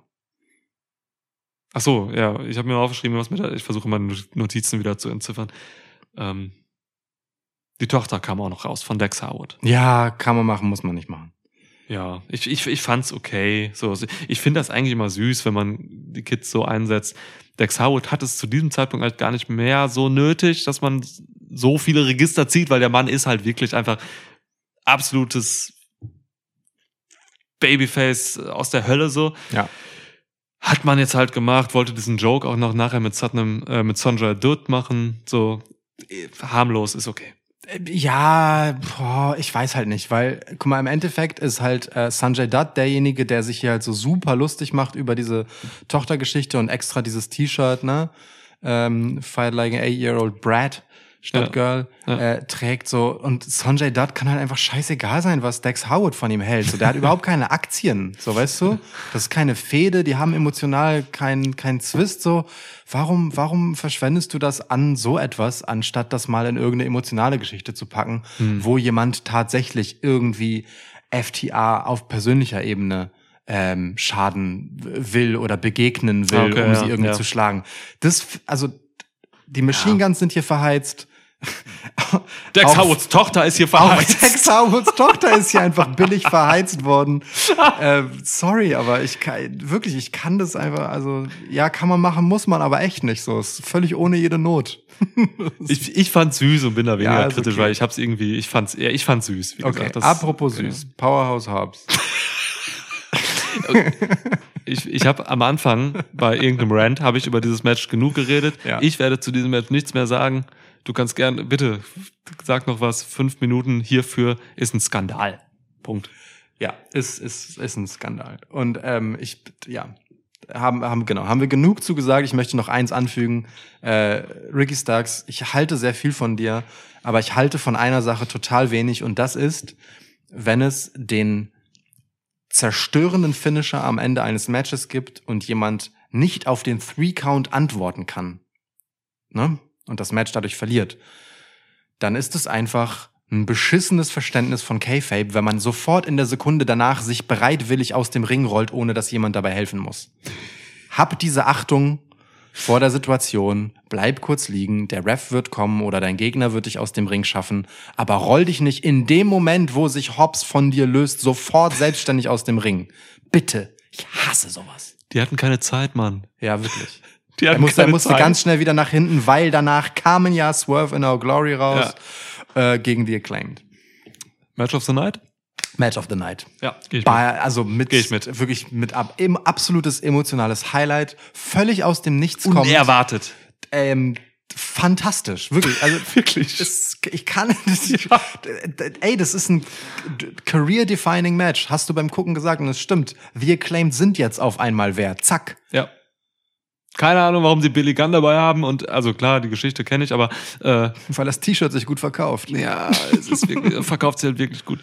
Ähm, war das zweitlängste Match des Abends, so 22 Minuten 30. Ich habe absolut nicht damit gerechnet, dass das so krass wird. Never.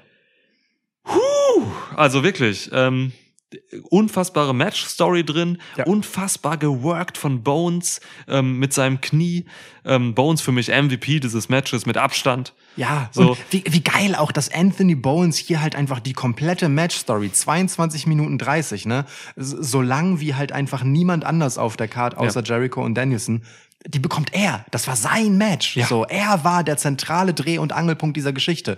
Vom Beginn an, als halt über seine Verletzlichkeit hergezogen wurde, Mhm. äh, bis zum Schluss, wo er halt den Unterschied gemacht hat. Das ist, das ist super krass. Das ist richtig heftig career-defining Shit. Und ähm, aber auch Max Caster hat sich über die Rolle des, wie wir so schön in der Preview gesagt haben, Barden von AW ähm, hinaus entwickelt und einfach ein richtig stabiles Match hier abgeliefert und selbst seine eigenen Highlights gesetzt. Never ever hätte ich damit gerechnet. Ja, Mann, Kessler hat sich richtig reingeworfen, so immer war aber extremes Face-Match geworkt, so. Ähm, für seinen Kumpel immer die Saves gemacht und so. Ey, Mann, Max fucking Caster Ja. hat Keith Lee in einen gottverdammten Fireman's Carry gehoben und runtergeslammt. Wollt ihr mich verarschen? Wo kommt das denn auf einmal her? kurzes Dialogzitat äh, beim Gucken, Lukas und ich. Äh, ich sag noch so, irgendeine Szene, Caster kommt rein. Ich so, Bones ist echt ein richtig heftiger Wrestler, aber Caster ist echt so ein richtiger Durchschnittswrestler. Und in dem, dann nimmt er direkt halt wirklich einfach Keith Lee und macht halt den, den, den Throw mit ihm so. Und, und, und Lukas so, ja, ein richtiger Durchschnittswrestler, hä? Und ich konnte mich noch irgendwie retten mit dir. Ich habe nicht gesagt, er ist ein schwacher Wrestler. Das ist richtig. Ja, also Also ein durchschnittlicher Wrestler mit überdurchschnittlicher Stärke. die man ihm nicht zutraut und ansieht, ja. Ja. Also schon wirklich, wirklich krass gemacht. Ähm, gleichzeitig hatten wir, während wir den Face-Turn von The Acclaimed im Ring hatten, so richtig, hatten wir den, den Heel-Turn von Swerve in Our Glory im Ring. Endlich. So. Das steht den super. Ich dachte am Anfang noch so, die ersten Minuten dachte ich noch so, man will das gar nicht unbedingt. Und Man die Crowd turnt einfach gegen Genau. sie, weil, weil die Acclaim Ja. so over sind. Ja, Mhm, dachte die Crowd turnt einfach und boot Keith Lee halt, halt aus wie Hölle so. Ja, dachte ähm, ich auch Aber erst. dann haben sie irgendwann ganz klar das angenommen und, und, und sind halt den Heel-Weg gegangen. Ähm, gefällt mir mega gut. Ähm, Keith Lee ist halt so ein, ja, so ein bisschen so ein perfider, ruhiger. Mhm. Ähm, man könnte ihn sogar ins Psychopathische ziehen, Heel. und, ähm, und Swerve kann halt richtig austicken, so, ne? Der kann den, den Weirden machen, so den, den Weirdo-Heel, so. Und wie so ein Hund losgehen. Und das haben die beide hier gezeigt in Ansätzen, finde ich richtig gut. Ähm, meine, mein, mein, mein Move of the Night war dieses, ähm, Keith Lee fuchtelt irgendwie mit den Armen rum und tritt dann einfach bei uns das Knie weg. Ja. richtig gut. Ja. Ja, Ja. mag ich. ähm, nee, aber also wirklich, vorne bis hinten, richtig starkes Match. Oh, außer dieser eine Szene, wo Lee zu spät zum Pin-Abbruch kam. Genau. Da hat er aber sich zu spät Das gab's losgerissen. in jedem Match. Wir, wollen, wir müssen auch nicht bei jedem Match diesen dummen Botch äh, immer mit erwähnen. Es immer einen, ne? Genau. Es gab Ja. wirklich kein Match ohne, so gut wie kein Match ohne. Ähm, egal. Ähm, ja, nur das Ding ist, und hier sind wir halt wieder bei hinhalten und dann wegziehen. Ähm, du baust halt einfach hier über 22,5 Minuten ähm, The Acclaimed einfach auf dem Rücken von einem guten äh, ja, Run, den sie halt haben mit dieser lustigen Ass-Boys-Geschichte und so, Mhm. ähm, zu einem Mega-Pop auf und, und im Prinzip wäre die Halle, äh, das Dach von der Hallendecke geflogen, wenn sie hier die Titel gewonnen hätten. Und ich meine, zu Beginn des Matches waren wir so und auch in der Preview, die Acclaim sind nicht mal in der Nähe eines Tag-Team-Titels. 20 Minuten später fühlten sie sich richtig nah dran an, aber man entscheidet sich eben uns nicht und den Fans vor, äh, vor allem in der Halle nicht diesen Moment zu geben, sondern äh, letztendlich Swerve in Our Glory hier die Titel verteidigen zu lassen. Und das ist ähm, okay, das kann man machen, das ist alles cool. Nur wenn ich so durch die Card gucke, dann haben eigentlich so gut wie immer Heels das Finish kaputt gemacht. So. Ich, ich, ich guck gerade durch. Das ich, war beim Casino Ja. Ladder Match so. Das ist äh, bei The Elite so gegen äh, das, was halt ähm, äh, Dings äh, The Dark Order da abgerissen haben. Ja. Jade Cargill ist ja schon Heel-Sieg, aber normal okay. Ne, Wardlow und FTA kann man ausklammern, weil das klar war, dass die gewinnen müssen. logisch. Hobbs gegen Starks, viel zu schnell und genau so eine Nummer. So, und dann mit Swerve in der Glory noch das nächste obendrauf. Also bis hierhin waren die Fans halt so, keine Ahnung, Alter, drei Stunden auf ihren Sitzen inklusive der Kickoff-Show und wurden einfach ein ums andere Mal einfach um ihre investierte Hoffnung gebracht. Ja, ich sag's wie es ist. Ich finde das gar nicht okay. Ich finde das wirklich skandalös, dass die hier diesen Pop nicht bekommen haben. So, natürlich nehmen sie was mit und sie acclaimed gehen ja auch als Sieger raus irgendwie, weil sie jetzt quasi als Faces wirklich over sind. So, aber die hätten das gewinnen müssen. Ich sag's dir ganz ehrlich. Swerve and Our Glory kommt als Tag Team nicht so an, wie man will, glaube ich. Ähm, jetzt versucht man es mit einer Heel-Nummer, aber ich glaube, man hätte hier wirklich den Pop mitnehmen müssen. Man hätte ihn auch locker machen können, weil du bei Swerve in Our Glory wieder in zwei Momenten dieses, äh, diese Split-Story aufgewärmt hast. Es schwebt ja so die ganze Zeit über den, dass die nicht zusammen funktionieren können. Und das geht seit dem Titelgewinn so. Ja. Und hier kriegen sie halt wieder äh, aus Versehen sozusagen vom jeweils anderen auf die Fresse. Mehrmals, ja. Ähm, so, und, und dann turnst du sie nochmal, das gefühlt dritte Mal jetzt irgendwie, seit sie die Titel haben, Ja. und hältst das halt immer noch warm. Finde ich schon sehr inkonsequent an dem Punkt. So hätte man, also die Story kann man auch weiter erzählen, wenn sie die Titel verloren haben, sogar noch viel intensiver, als wenn Ja. sie die Titel halten. Und ähm, ich sag's dir, wie es ist, oder wie ich sehe, wie acclaimed sind halt gerade vielleicht auf dem Peak. Ich weiß nicht, wie lange die das warm halten können, weil ganz ehrlich, die Ass-Boys-Geschichte ist durch. Das hat Ja. sie dahin gebracht. Das war der Lacher. So, der ist weg. Die Geschichte ist auserzählt. Sie haben natürlich noch Billy Gunn, alles cool. Und Sesame Daddy ist witzig, klar. Aber ey, Max Caster, je, je stärker the acclaimed Face sind, desto langweiliger werden halt seine Rap-Parts bei klar. der Entrance, weil sie halt harmloser werden müssen. Ich, ich, ich weiß nicht, ob die das halten können und ob das nicht der Moment gewesen wäre und hätte sein müssen. So. Schwierig, echt schwierig. Vielleicht ein Bärendienst. Ja, ja. Kann gut sein. Und damit meine ich nicht äh, den äh, Dings, Bear, Bearcat. Bearcat Lee. Ja. Ja, vielleicht hat man gedacht, Tony Storm zieht die absoluten Facepops hier auf sich und ist die gewollte von allen. Und Tony Storm rettet uns hier dieses Pay-Per-View quasi nach, äh, neben CM Punk so. Ey, Mann. Das ist, Ähm, ja, wir haben hier das Four-Way-Match Interims AW Women's World Championship. Tony Storm, Britt Baker, Jamie Hader, Jamie Hader, Jamie Hater, Jamie Hater und äh, Hikaru Shida. Das ist so krass, ne? Also das ist wieder so ein Beispiel für äh, wie so, also, und es gibt mehrere davon, wie, wie AEW, ähm, das die Publikumsdynamik einfach nicht nicht liest. So, äh, wir hatten in der äh, in, in früheren Monaten von AEW immer hoch hochgehalten und das haben sie auch selber, dass sie halt auf die Fans hören und dass denen das wichtig ist, so und dass sie den Fans geben wollen, was sie möchten und Ja. sie sind eine Listening Company und äh, also ne, wie gesagt, hier wurde total oft einfach das Gegenteil von dem gemacht, was die Fans offensichtlich wollten. So und hier geht es halt weiter, ne? Jamie Hader ist ein fucking Heel und die macht einen Heel-Job das ganze Match durch, zusammen mit Britt Baker. Stumpfste Heel-Maschine.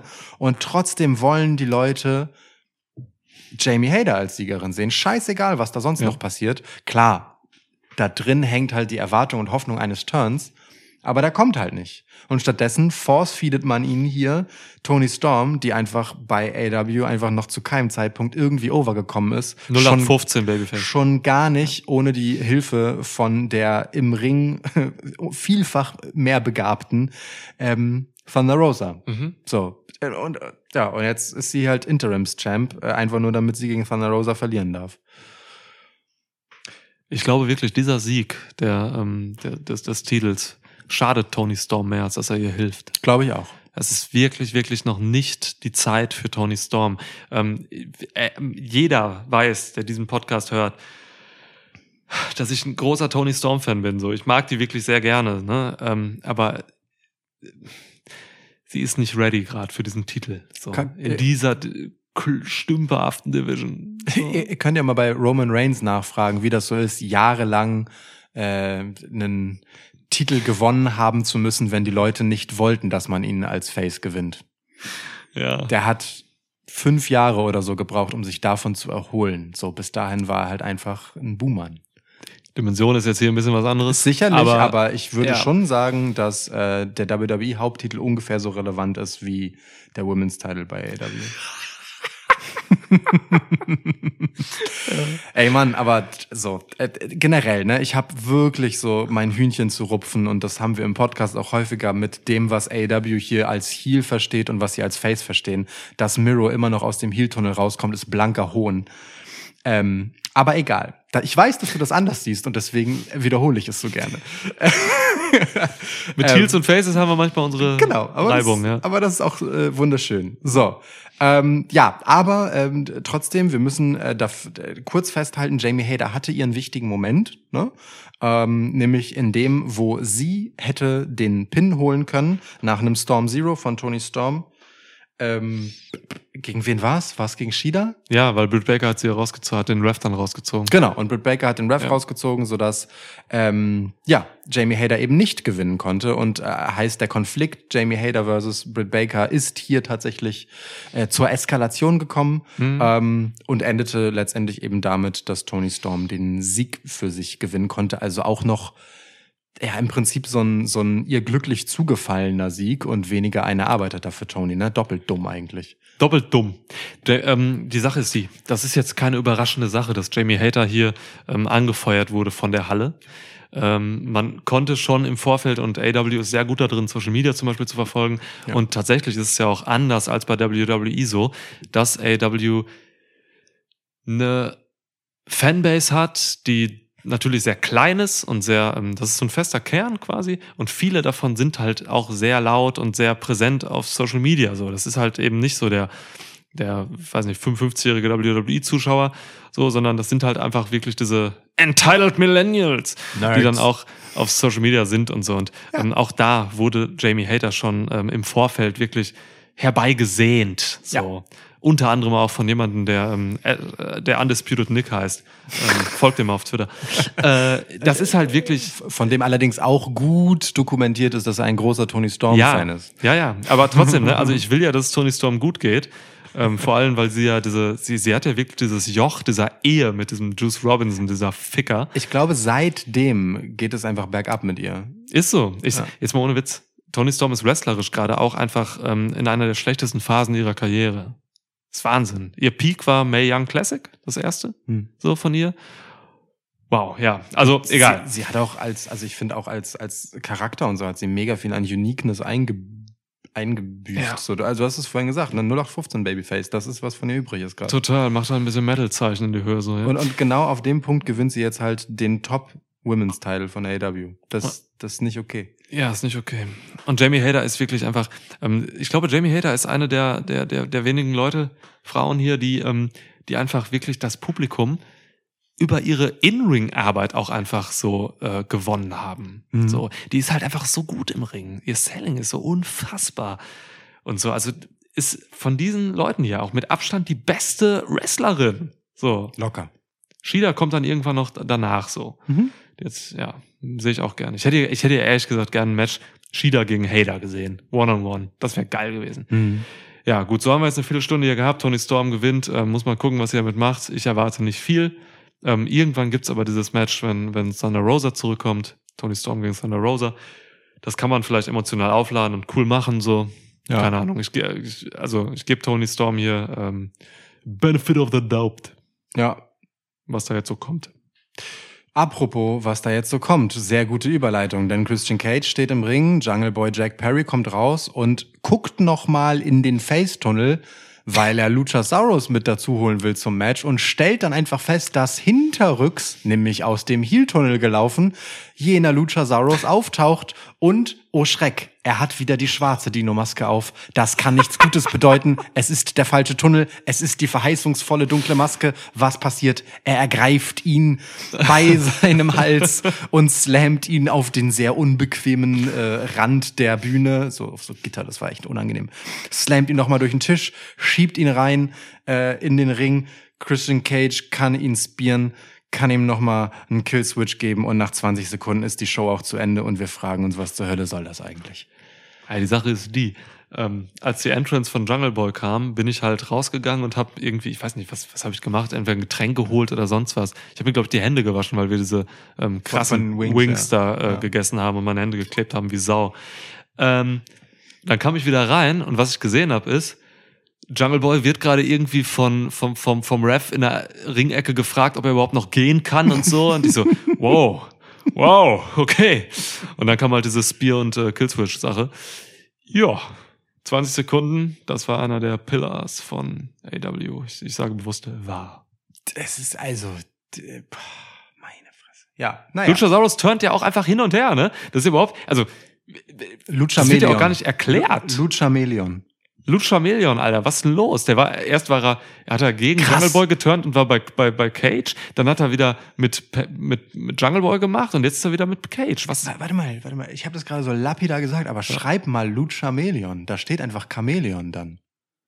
Charm, Charmeleon. Alter, krass. Lucha-Million, das ist ja super. Irre. Das, so, da- das könnte sein neues Gimmick sein. Das ist die Erklärung. Ah, Ab jetzt finde ich das super. Ich finde es fantastisch. Super gelaufen, macht Komplett mega Sinn. vielleicht das bestgebuckte Match. Ja, der Geschichte, Abend, in ja. der Geschichte von Matches. Wrestling. Von, nee, von Matches, generell. Egal, Matches, sportübergreifend. Richtig gut. Ja. Mein Gott, also Cool. ja, also das ist äh, ja Echsendrama mal 100 ist geil. Wie, wie in der Preview hatten wir das noch, die Zerrissenheit der Echse. Die Zerrissenheit der Echse. Genannt. Ich hatte eben noch gesagt, der Wankelmut der Echse. Auch sehr gut, ja. Es gibt äh, ja, also mit Echsen kann man viel machen. ja, nun gut. Gut. Ähm, also dann äh, kommen wir weiter zu Chris Jericho und Brian Danielson, ähm, der, dessen Entrance irgendwie davon gestört wird, dass ein Kumpel von ihm äh, sehr lieblich. Äh, James Ellsworth war singt. das. Ja, genau. James Ellsworth singt für Danielson. Also, boah, Elliot Taylor hieß der Wichser. Das, das, wie un, also egal ob die Kumpels sind, ne, ist mir scheißegal. Das ist zu keiner Entrance, äh, fast keine andere Entrance kann man so sehr ausbremsen und die komplette Dynamik dessen, wofür Danielson steht, so killen wie in diesem Fall. Also schlimmer wäre es nur gewesen, wenn, wie heißt der? Du meinst, Taylor? du meinst James Ellsworth? Nein. Elliot Taylor. Elliot Taylor. Schlimmer hätte Elliot Taylors Auftritt nur sein können, wenn er bei House of Black gesungen hätte. Ansonsten ist das wirklich, also geht es fast nicht dämlicher. Zu Tony Storm wäre auch gut. Das, äh, das passt hier wenigstens ins Bild. Naja, egal. Also wir haben Lionheart, Chris Jericho gegen äh, Brian Danielson und wenn du Stu Hart bist oder meinetwegen Owen Hart, wie fandst du dann diese 23 Minuten und 40 des längsten Matches auf der Card? Nick Hart kannst du auch sein. Nick Hart bin ich, ja. Nick Hart, der letzte, der, der, der wirklich letzte Survivor des Hart Dungeons, ja. Ja. Nach Jericho, Nick Hart. Full Nixon war auch noch da im Dungeon, habe ich gehört. Hat Full Nixon gelernt da. Jo, ähm, das war einfach nicht gut. es war nicht absolut katastrophal, aber es war nicht gut. Es war einfach nur ein schlechtes, es war vielleicht das schlechteste Brian Danielson Match bei AW. Das würde ich, glaube ich, unterschreiben. Ich wüsste, mir fällt jetzt keins ein, das schlechter war. Ja. Das war ein schlechteres äh, Garcia-Match so. Wie geil wäre das, wenn wir hier einfach Danielson gegen Garcia gekriegt hätten, wenn man die Geschichte einfach ein bisschen anders erzählt hätte. ich, ich habe irgendwie so ein bisschen die Befürchtung, die Geschichte könnte halt sowas sein wie es gab halt Danielson gegen Garcia und das sah richtig geil aus und Chris Jericho dachte sich, ja Mann, sowas könnte ich auch noch mal machen jetzt so. Das das das das fehlt mir ja noch, ne? Das könnte ich jetzt auch noch machen. Ich habe ja auch mal im Hard Dungeon so ein bisschen so Grappling Zeug und so, das habe ich ja mal gelernt. Ja, so sowas würde ich auch gern machen. Bin zwar doppelt so alt wie Daniel Garcia und stehe halt für gar nichts davon, aber das wird da hätte ich auch noch Lust drauf. Das ist leider, und in der Preview, in der Preview habe ich das ja noch wohlwollend gesehen, so Chris Jericho hat halt Bock, einfach coole Sachen zu machen, so, Ja. und will auch diese, diesen Episode seiner Karriere nochmal würdigen. Ja. Leider wirkte das hier wie Chris Jericho versteht einfach nicht, was sein Körper noch gehen kann und was nicht, weil Mhm. hier hat einfach Danielson ihn wirklich, also, bei den Haaren durchs Match geschliffen. Sehr gut gesagt. Bei jeder Offensive von Jericho brauchte er Danielsons Hilfe. Und da, wo es äh, einfach dann irgendwann auch nicht mehr weitergeht mit der Hilfe, zum Beispiel, wenn Jericho versucht, Danielson hochzuheben, Ja. äh, während einem, ich glaube, Triangle oder einer Armbar oder so, Mhm. ja, dann müssen sie halt schnell umdisponieren und irgendwie Richtung Ringseile kippen, weil Chris Jericho einfach Brian Danielson nicht hochgehoben bekommt. Aber meine Güte, wie soll er denn auch? Was denkt der Typ sich? Christopher kriegt ihn nicht hoch. Chris kriegt ihn nicht hoch. Eine meiner Notizen ist wirklich, Chris kann nicht mehr. Ja, bei mir steht wirklich, Christopher kriegt ihn nicht hoch. Das ist eine absolut legitime Notiz. Ja. Ja. Beim Lion Tamer hat äh, Jericho das Knie nicht auf den Kopf bekommen. Ich weiß nicht warum. So, Da- das ist das- ein Move, den kann ich machen. Das so. war ein Pussy-Tamer. Wobei, da gehört ja auch was zu. ja, ja, Mann. Insofern, ja, also, also, also wirklich, Du- du das, war der, dich. das war der, das war, nein, also wirklich, das war so, also Ja. das Knie war nicht auf dem Kopf, das Knie war nicht im Nacken, das war einfach irgendwo und sie zeigen mir einfach Close-Up nach Close-Up nach Close-Up davon, wie der Move nicht sitzt. Weißt du, was krank ist? Ich sehe gerade bei, bei Wikipedia 2340, alles klar, Singles Match, Sperm. Ich sehe gerade, dass Jericho das Match gewonnen hat. Ja, Das ist ja völlig irre. ja. Nach dem Low Blow. Ach so, Low Blow Judas Effect. Okay, Genau, Ja. also er hat ja, äh, das ist ja das Allergeilste. nach dem ne? Match das doch gewinnen noch. Alter. Ja, aber über, also da, da schiebt dann äh, Chris Jericho äh, Danielson in die Ecke, so in, nee, schiebt sich selbst in die Ecke, so rum, ähm, in äh, Aubrey Edwards rein, Hm. um dann Danielson hinterrücks zu low blown. Ja. Und nach einem äh, Armpit-Effekt mit dem Ellbogen hat er halt echt nicht getroffen. ähm, von Jericho läuft Aubrey Edwards dann halt bereitwillig dahin und äh, zählt den Free Count so. Äh, Also es ist halt, also ne, wenn das hier wieder übergeordnet diese Geschichte von wegen, wir zeigen hier jetzt 23 Minuten Wrestling und am Ende gewinnt er halt mit so einem Sports Entertainment Moment. Wenn das hier die übergeordnete Metaebenen-Ironie ist, dann fickt euch doch. Ja, du. Ja. Jericho hat seine beste Arbeit an diesem Abend in der, bei der Pressekonferenz gemacht. So, das war sein Job. Das Mhm. war sein, das hat er wirklich gut gemacht. Da sieht man auch, was für ein Pro Chris Jericho einfach ist. So, wie er da die Journalisten ein bisschen beruhigt hat und so. Ja, völlig unnötig, dass Jericho dieses Match hier gewinnt. Wirklich nicht. ja, total. Wie geil Also- das gewesen wäre, einfach Garcia hier zu haben. Auch, für diese Geschichte mit Garcia, dann danach, dass Garcia eben nicht mit ihm zum Feiern rauskommt, so und äh, Hm. Chris Jericho dann sagt, okay, ich bin halt nicht an äh, auf deiner Seite, wenn du gegen Wheeler Judah antrittst. Ja. Ist mir scheißegal. Dafür brauchst du diesen Sieg für Jericho nicht. Warum verliert Komplett, auch, auch die auch die, die der, der Sieg von Daniel Garcia gegen Brian Danielson ist viel weniger wert jetzt, wo Jericho hier so lame gegen Danielson gewonnen hat. Das ist ein Bärendienst. Das ist unnötig. Ja, wie kann er, Mann? Ich brauch das nicht. Warum? Stimmt, das ist für Garcia auch irgendwie scheiße. Und das ist wieder so ein, Daniel, ich will auch so ein Match haben, wo ich gegen Danielson gewinne. Der durfte das ja auch. Tony, Kann, Tony, gib mir das. das ist also, nee. Tony, gib mir das Match jetzt. Ja, ist gut, Chris. Sorry, thank you, thank you. Oh Mann. Kann ich was von deiner Limo haben? Hat Tony Khan in der, Pre äh, in der Pressekonferenz auch gefragt. Trauer. So. Okay. Jo. Schade drum. Schade drum. Wir haben jetzt noch äh, Miroslav. Ja, scha wo wir schon bei Schade drum sind, ne? House of Black, die e- eine der größten äh, Verschwendungen von angesammeltem Talent gegen die Redeem Bros. Ähm, äh, wo ich, äh, wo, wo Sting aber drin ist, ne? Also das Team Miro, Darby Allen und Sting ist ja eigentlich ein geiles Trio. Ähm, und Sting ist halt echt so richtig krass der Anti-Chris Jericho, der übernimmt sich nicht, der ist auch nochmal bedeutend älter, Ja. macht halt das, was er seinem Körper noch zumuten kann, so, dass das gut aussieht, so, macht den Dienst für andere, stellt sich in den Dienst der Sache, kommt halt zu fucking Darby Allens Theme-Song raus und besteht nicht auf seinen eigenen, Ja. so, teamt mit den, ähm, ja, macht einfach einen richtig soliden, guten Job, hat auch im Match einfach tolle Momente Ja. und äh, feiert einen sehr würdigen, schönen Herbst einer legendären Karriere. So, das finde ich schön anzugucken.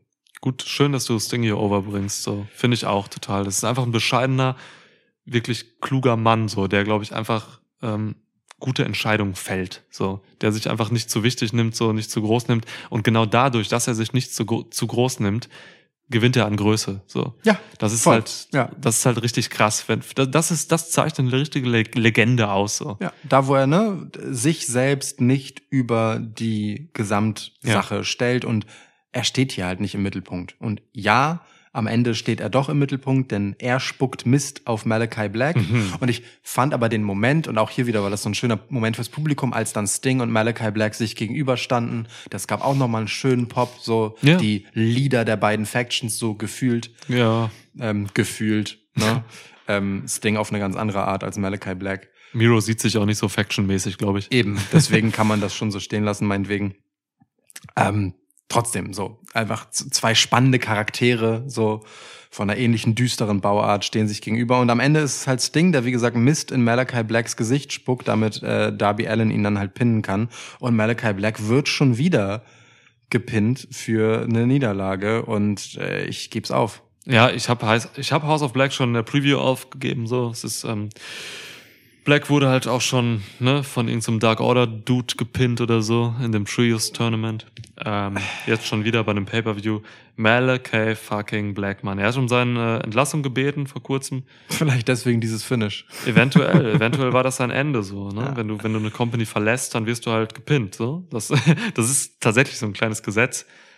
Kann halt echt sein, dass er zurückgeht zu seinem ähm, ja, Förderer, Triple H. Ja. Die beiden haben verdammt geile Arbeit zusammen gemacht. Ja. Habe ich richtig Bock drauf. Ich will, dass äh, Malachi Black zu WWE geht, so in dieser Phase. Keine Ahnung, was das für Brody King und Buddy Matthews ähm, bedeutet. Buddy Matthews eigentlich absurder Krebsfarbe. Keine Ahnung, warum der so rot war. Bei den, äh, ansonsten halte ich, also ne, hat gute Momente gehabt, aber Buddy Matthews ist so egal bei House of Black, obwohl er so krass Mann. ist, obwohl er, er, zeigt, ey, so der krass zeigt ist. mir viel zu wenig noch. Ja, Wir wissen ja, was der kann. ja, ja. Als der Cruiserweight-Champ war bei, bei WWE, was der alles für Ich mein, Matches geworkt hat. Brody King bringen sie mit krassen Matches over. Der ist ja auch eine Erscheinung. So, das ist alles cool, das macht Sinn. Aber seit Buddy Matthews da ist, ist er halt das fünfte Rad am Wagen und dabei ist der so geisteskrank talentiert. Ja. Der ist vor allem der bessere Talker als die beiden anderen. Das ist so krass, Mann. Ja, Matthews. ja, Weird, very weird. Auch, Weird. also wirklich, das ist leider auch so ein Match, das mich äh, ja eher ernüchtert zurücklässt. Auch Miro war dann einfach ganz schnell irgendwie raus aus der Nummer. Unnötig. ernüchtert nur, was das Finish angeht, dass Black gepinnt wird. Das, das mag ich halt nicht. Ich habe es aber leider ein bisschen erwartet, dass House of Black Ja, halt fallen ja. gelassen wird. Ähm, das Match Match an sich fand ich aber, also ich im Endeffekt fand ich es richtig geil, so von dem, was ich so gesehen habe, weil ich auch einfach Miros Rolle wollte, äh, mochte, über den wir jetzt wenig geredet haben.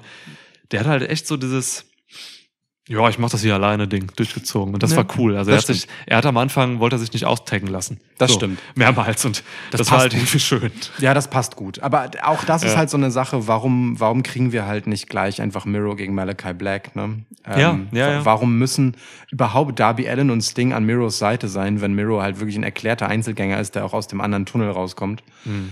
Ähm, das ist schon irgendwie eine komische Gemengelage, vor allem, weil dann, also wenn du Miro und Alistair, äh, Entschuldigung, Freud, Nee. freudscher Versprecher, wenn du Miro, ähm, ähm, Miro und Malachi Black als Geschichte überhaupt noch erzählen willst, dann darfst du hier halt Malachi Black nicht pinnen lassen. So, Ja. Ne? Das, muss, das muss halt einfach der große Showdown zwischen den beiden sein und den gibt's jetzt nicht mehr.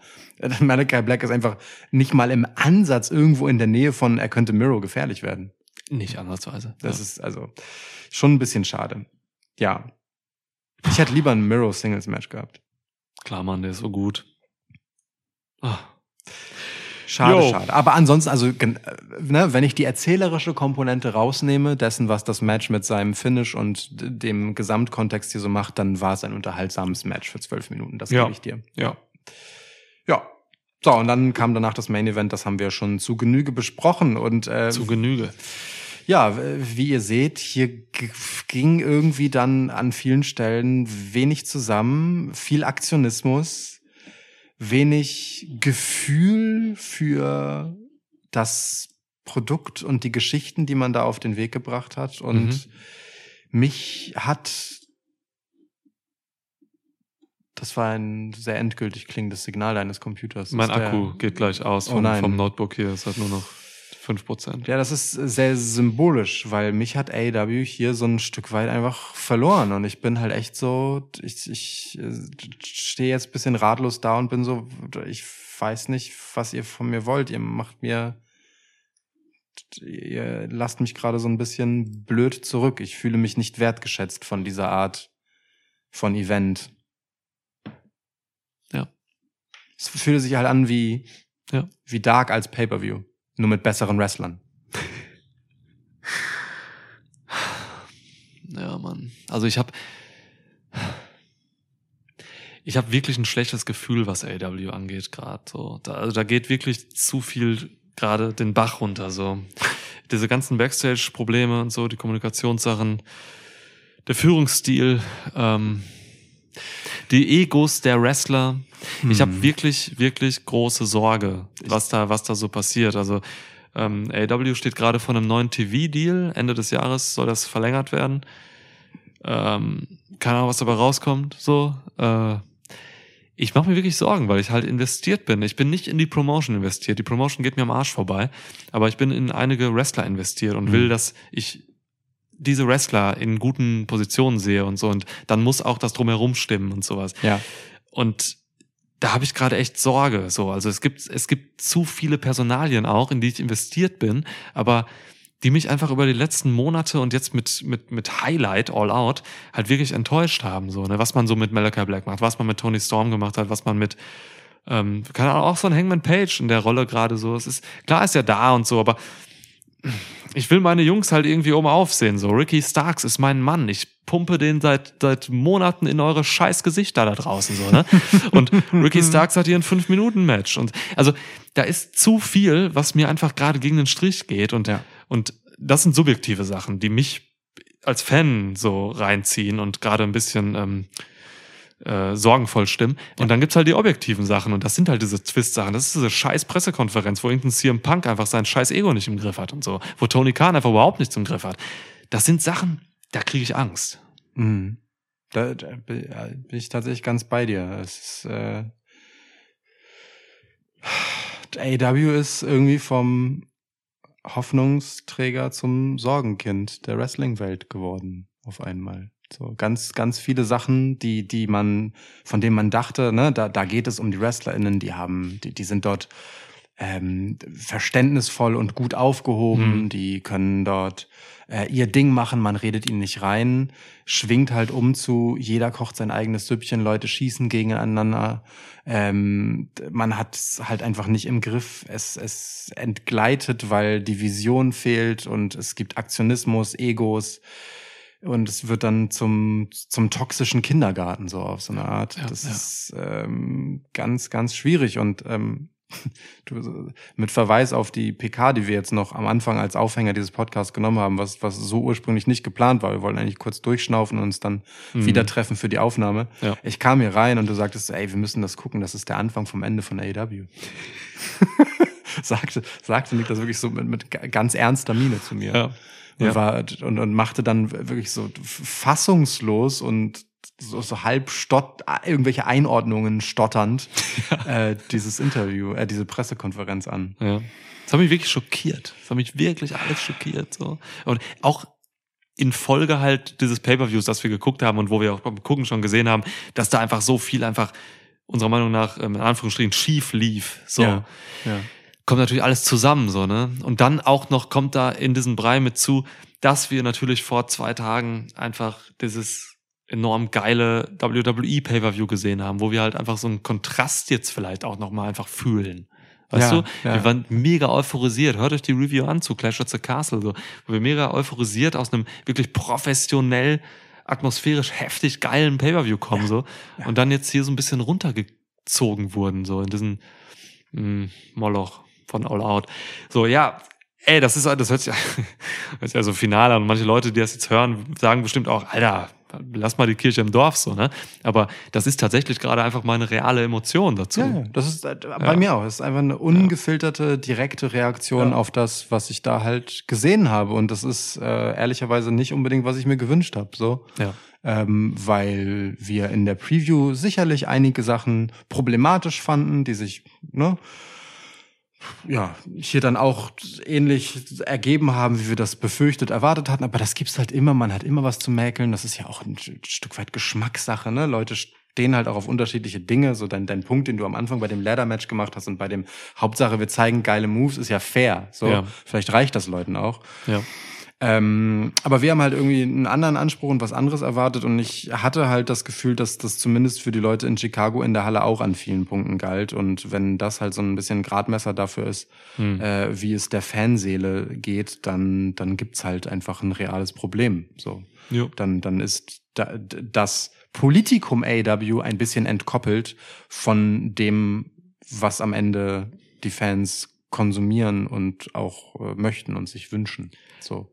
Total. Und da wird es AW vielleicht auch ein bisschen zum Verhängnis, dass sie halt eben diese, diese outspoken ähm, Social Media kontrollierende ähm, Company sind, die halt wirklich einfach ähm, sehr so schnell am Puls der Zeit auch ist und so. Also wenn Sachen gut sind bei der AW über Social Media und so aufgefangen werden, Kommunikationssachen nach außen und so, kann das halt auch genauso krass schnell und dramatisch nach hinten losgehen, wenn mal was schlecht ist. Mhm. Wenn mal in Anführungsstrichen Skandale nach außen treten und so, ne? Keine Ja. Ahnung, ob es jetzt irgendwie so ein Eddie Kingston, Sammy Guevara ähm, Handgemenge ist oder sowas. Das kommt dann auch immer super schnell nach draußen schnell und alles ist, ist sofort krass so und dann kann man das vielleicht nicht mehr alles so auffangen und so.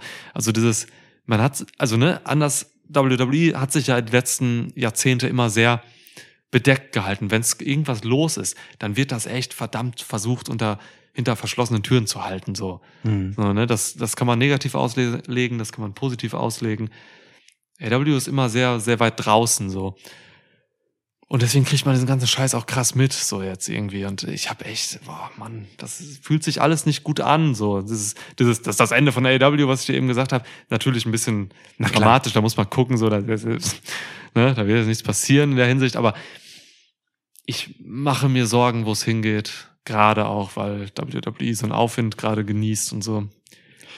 Keine Ahnung, Mann.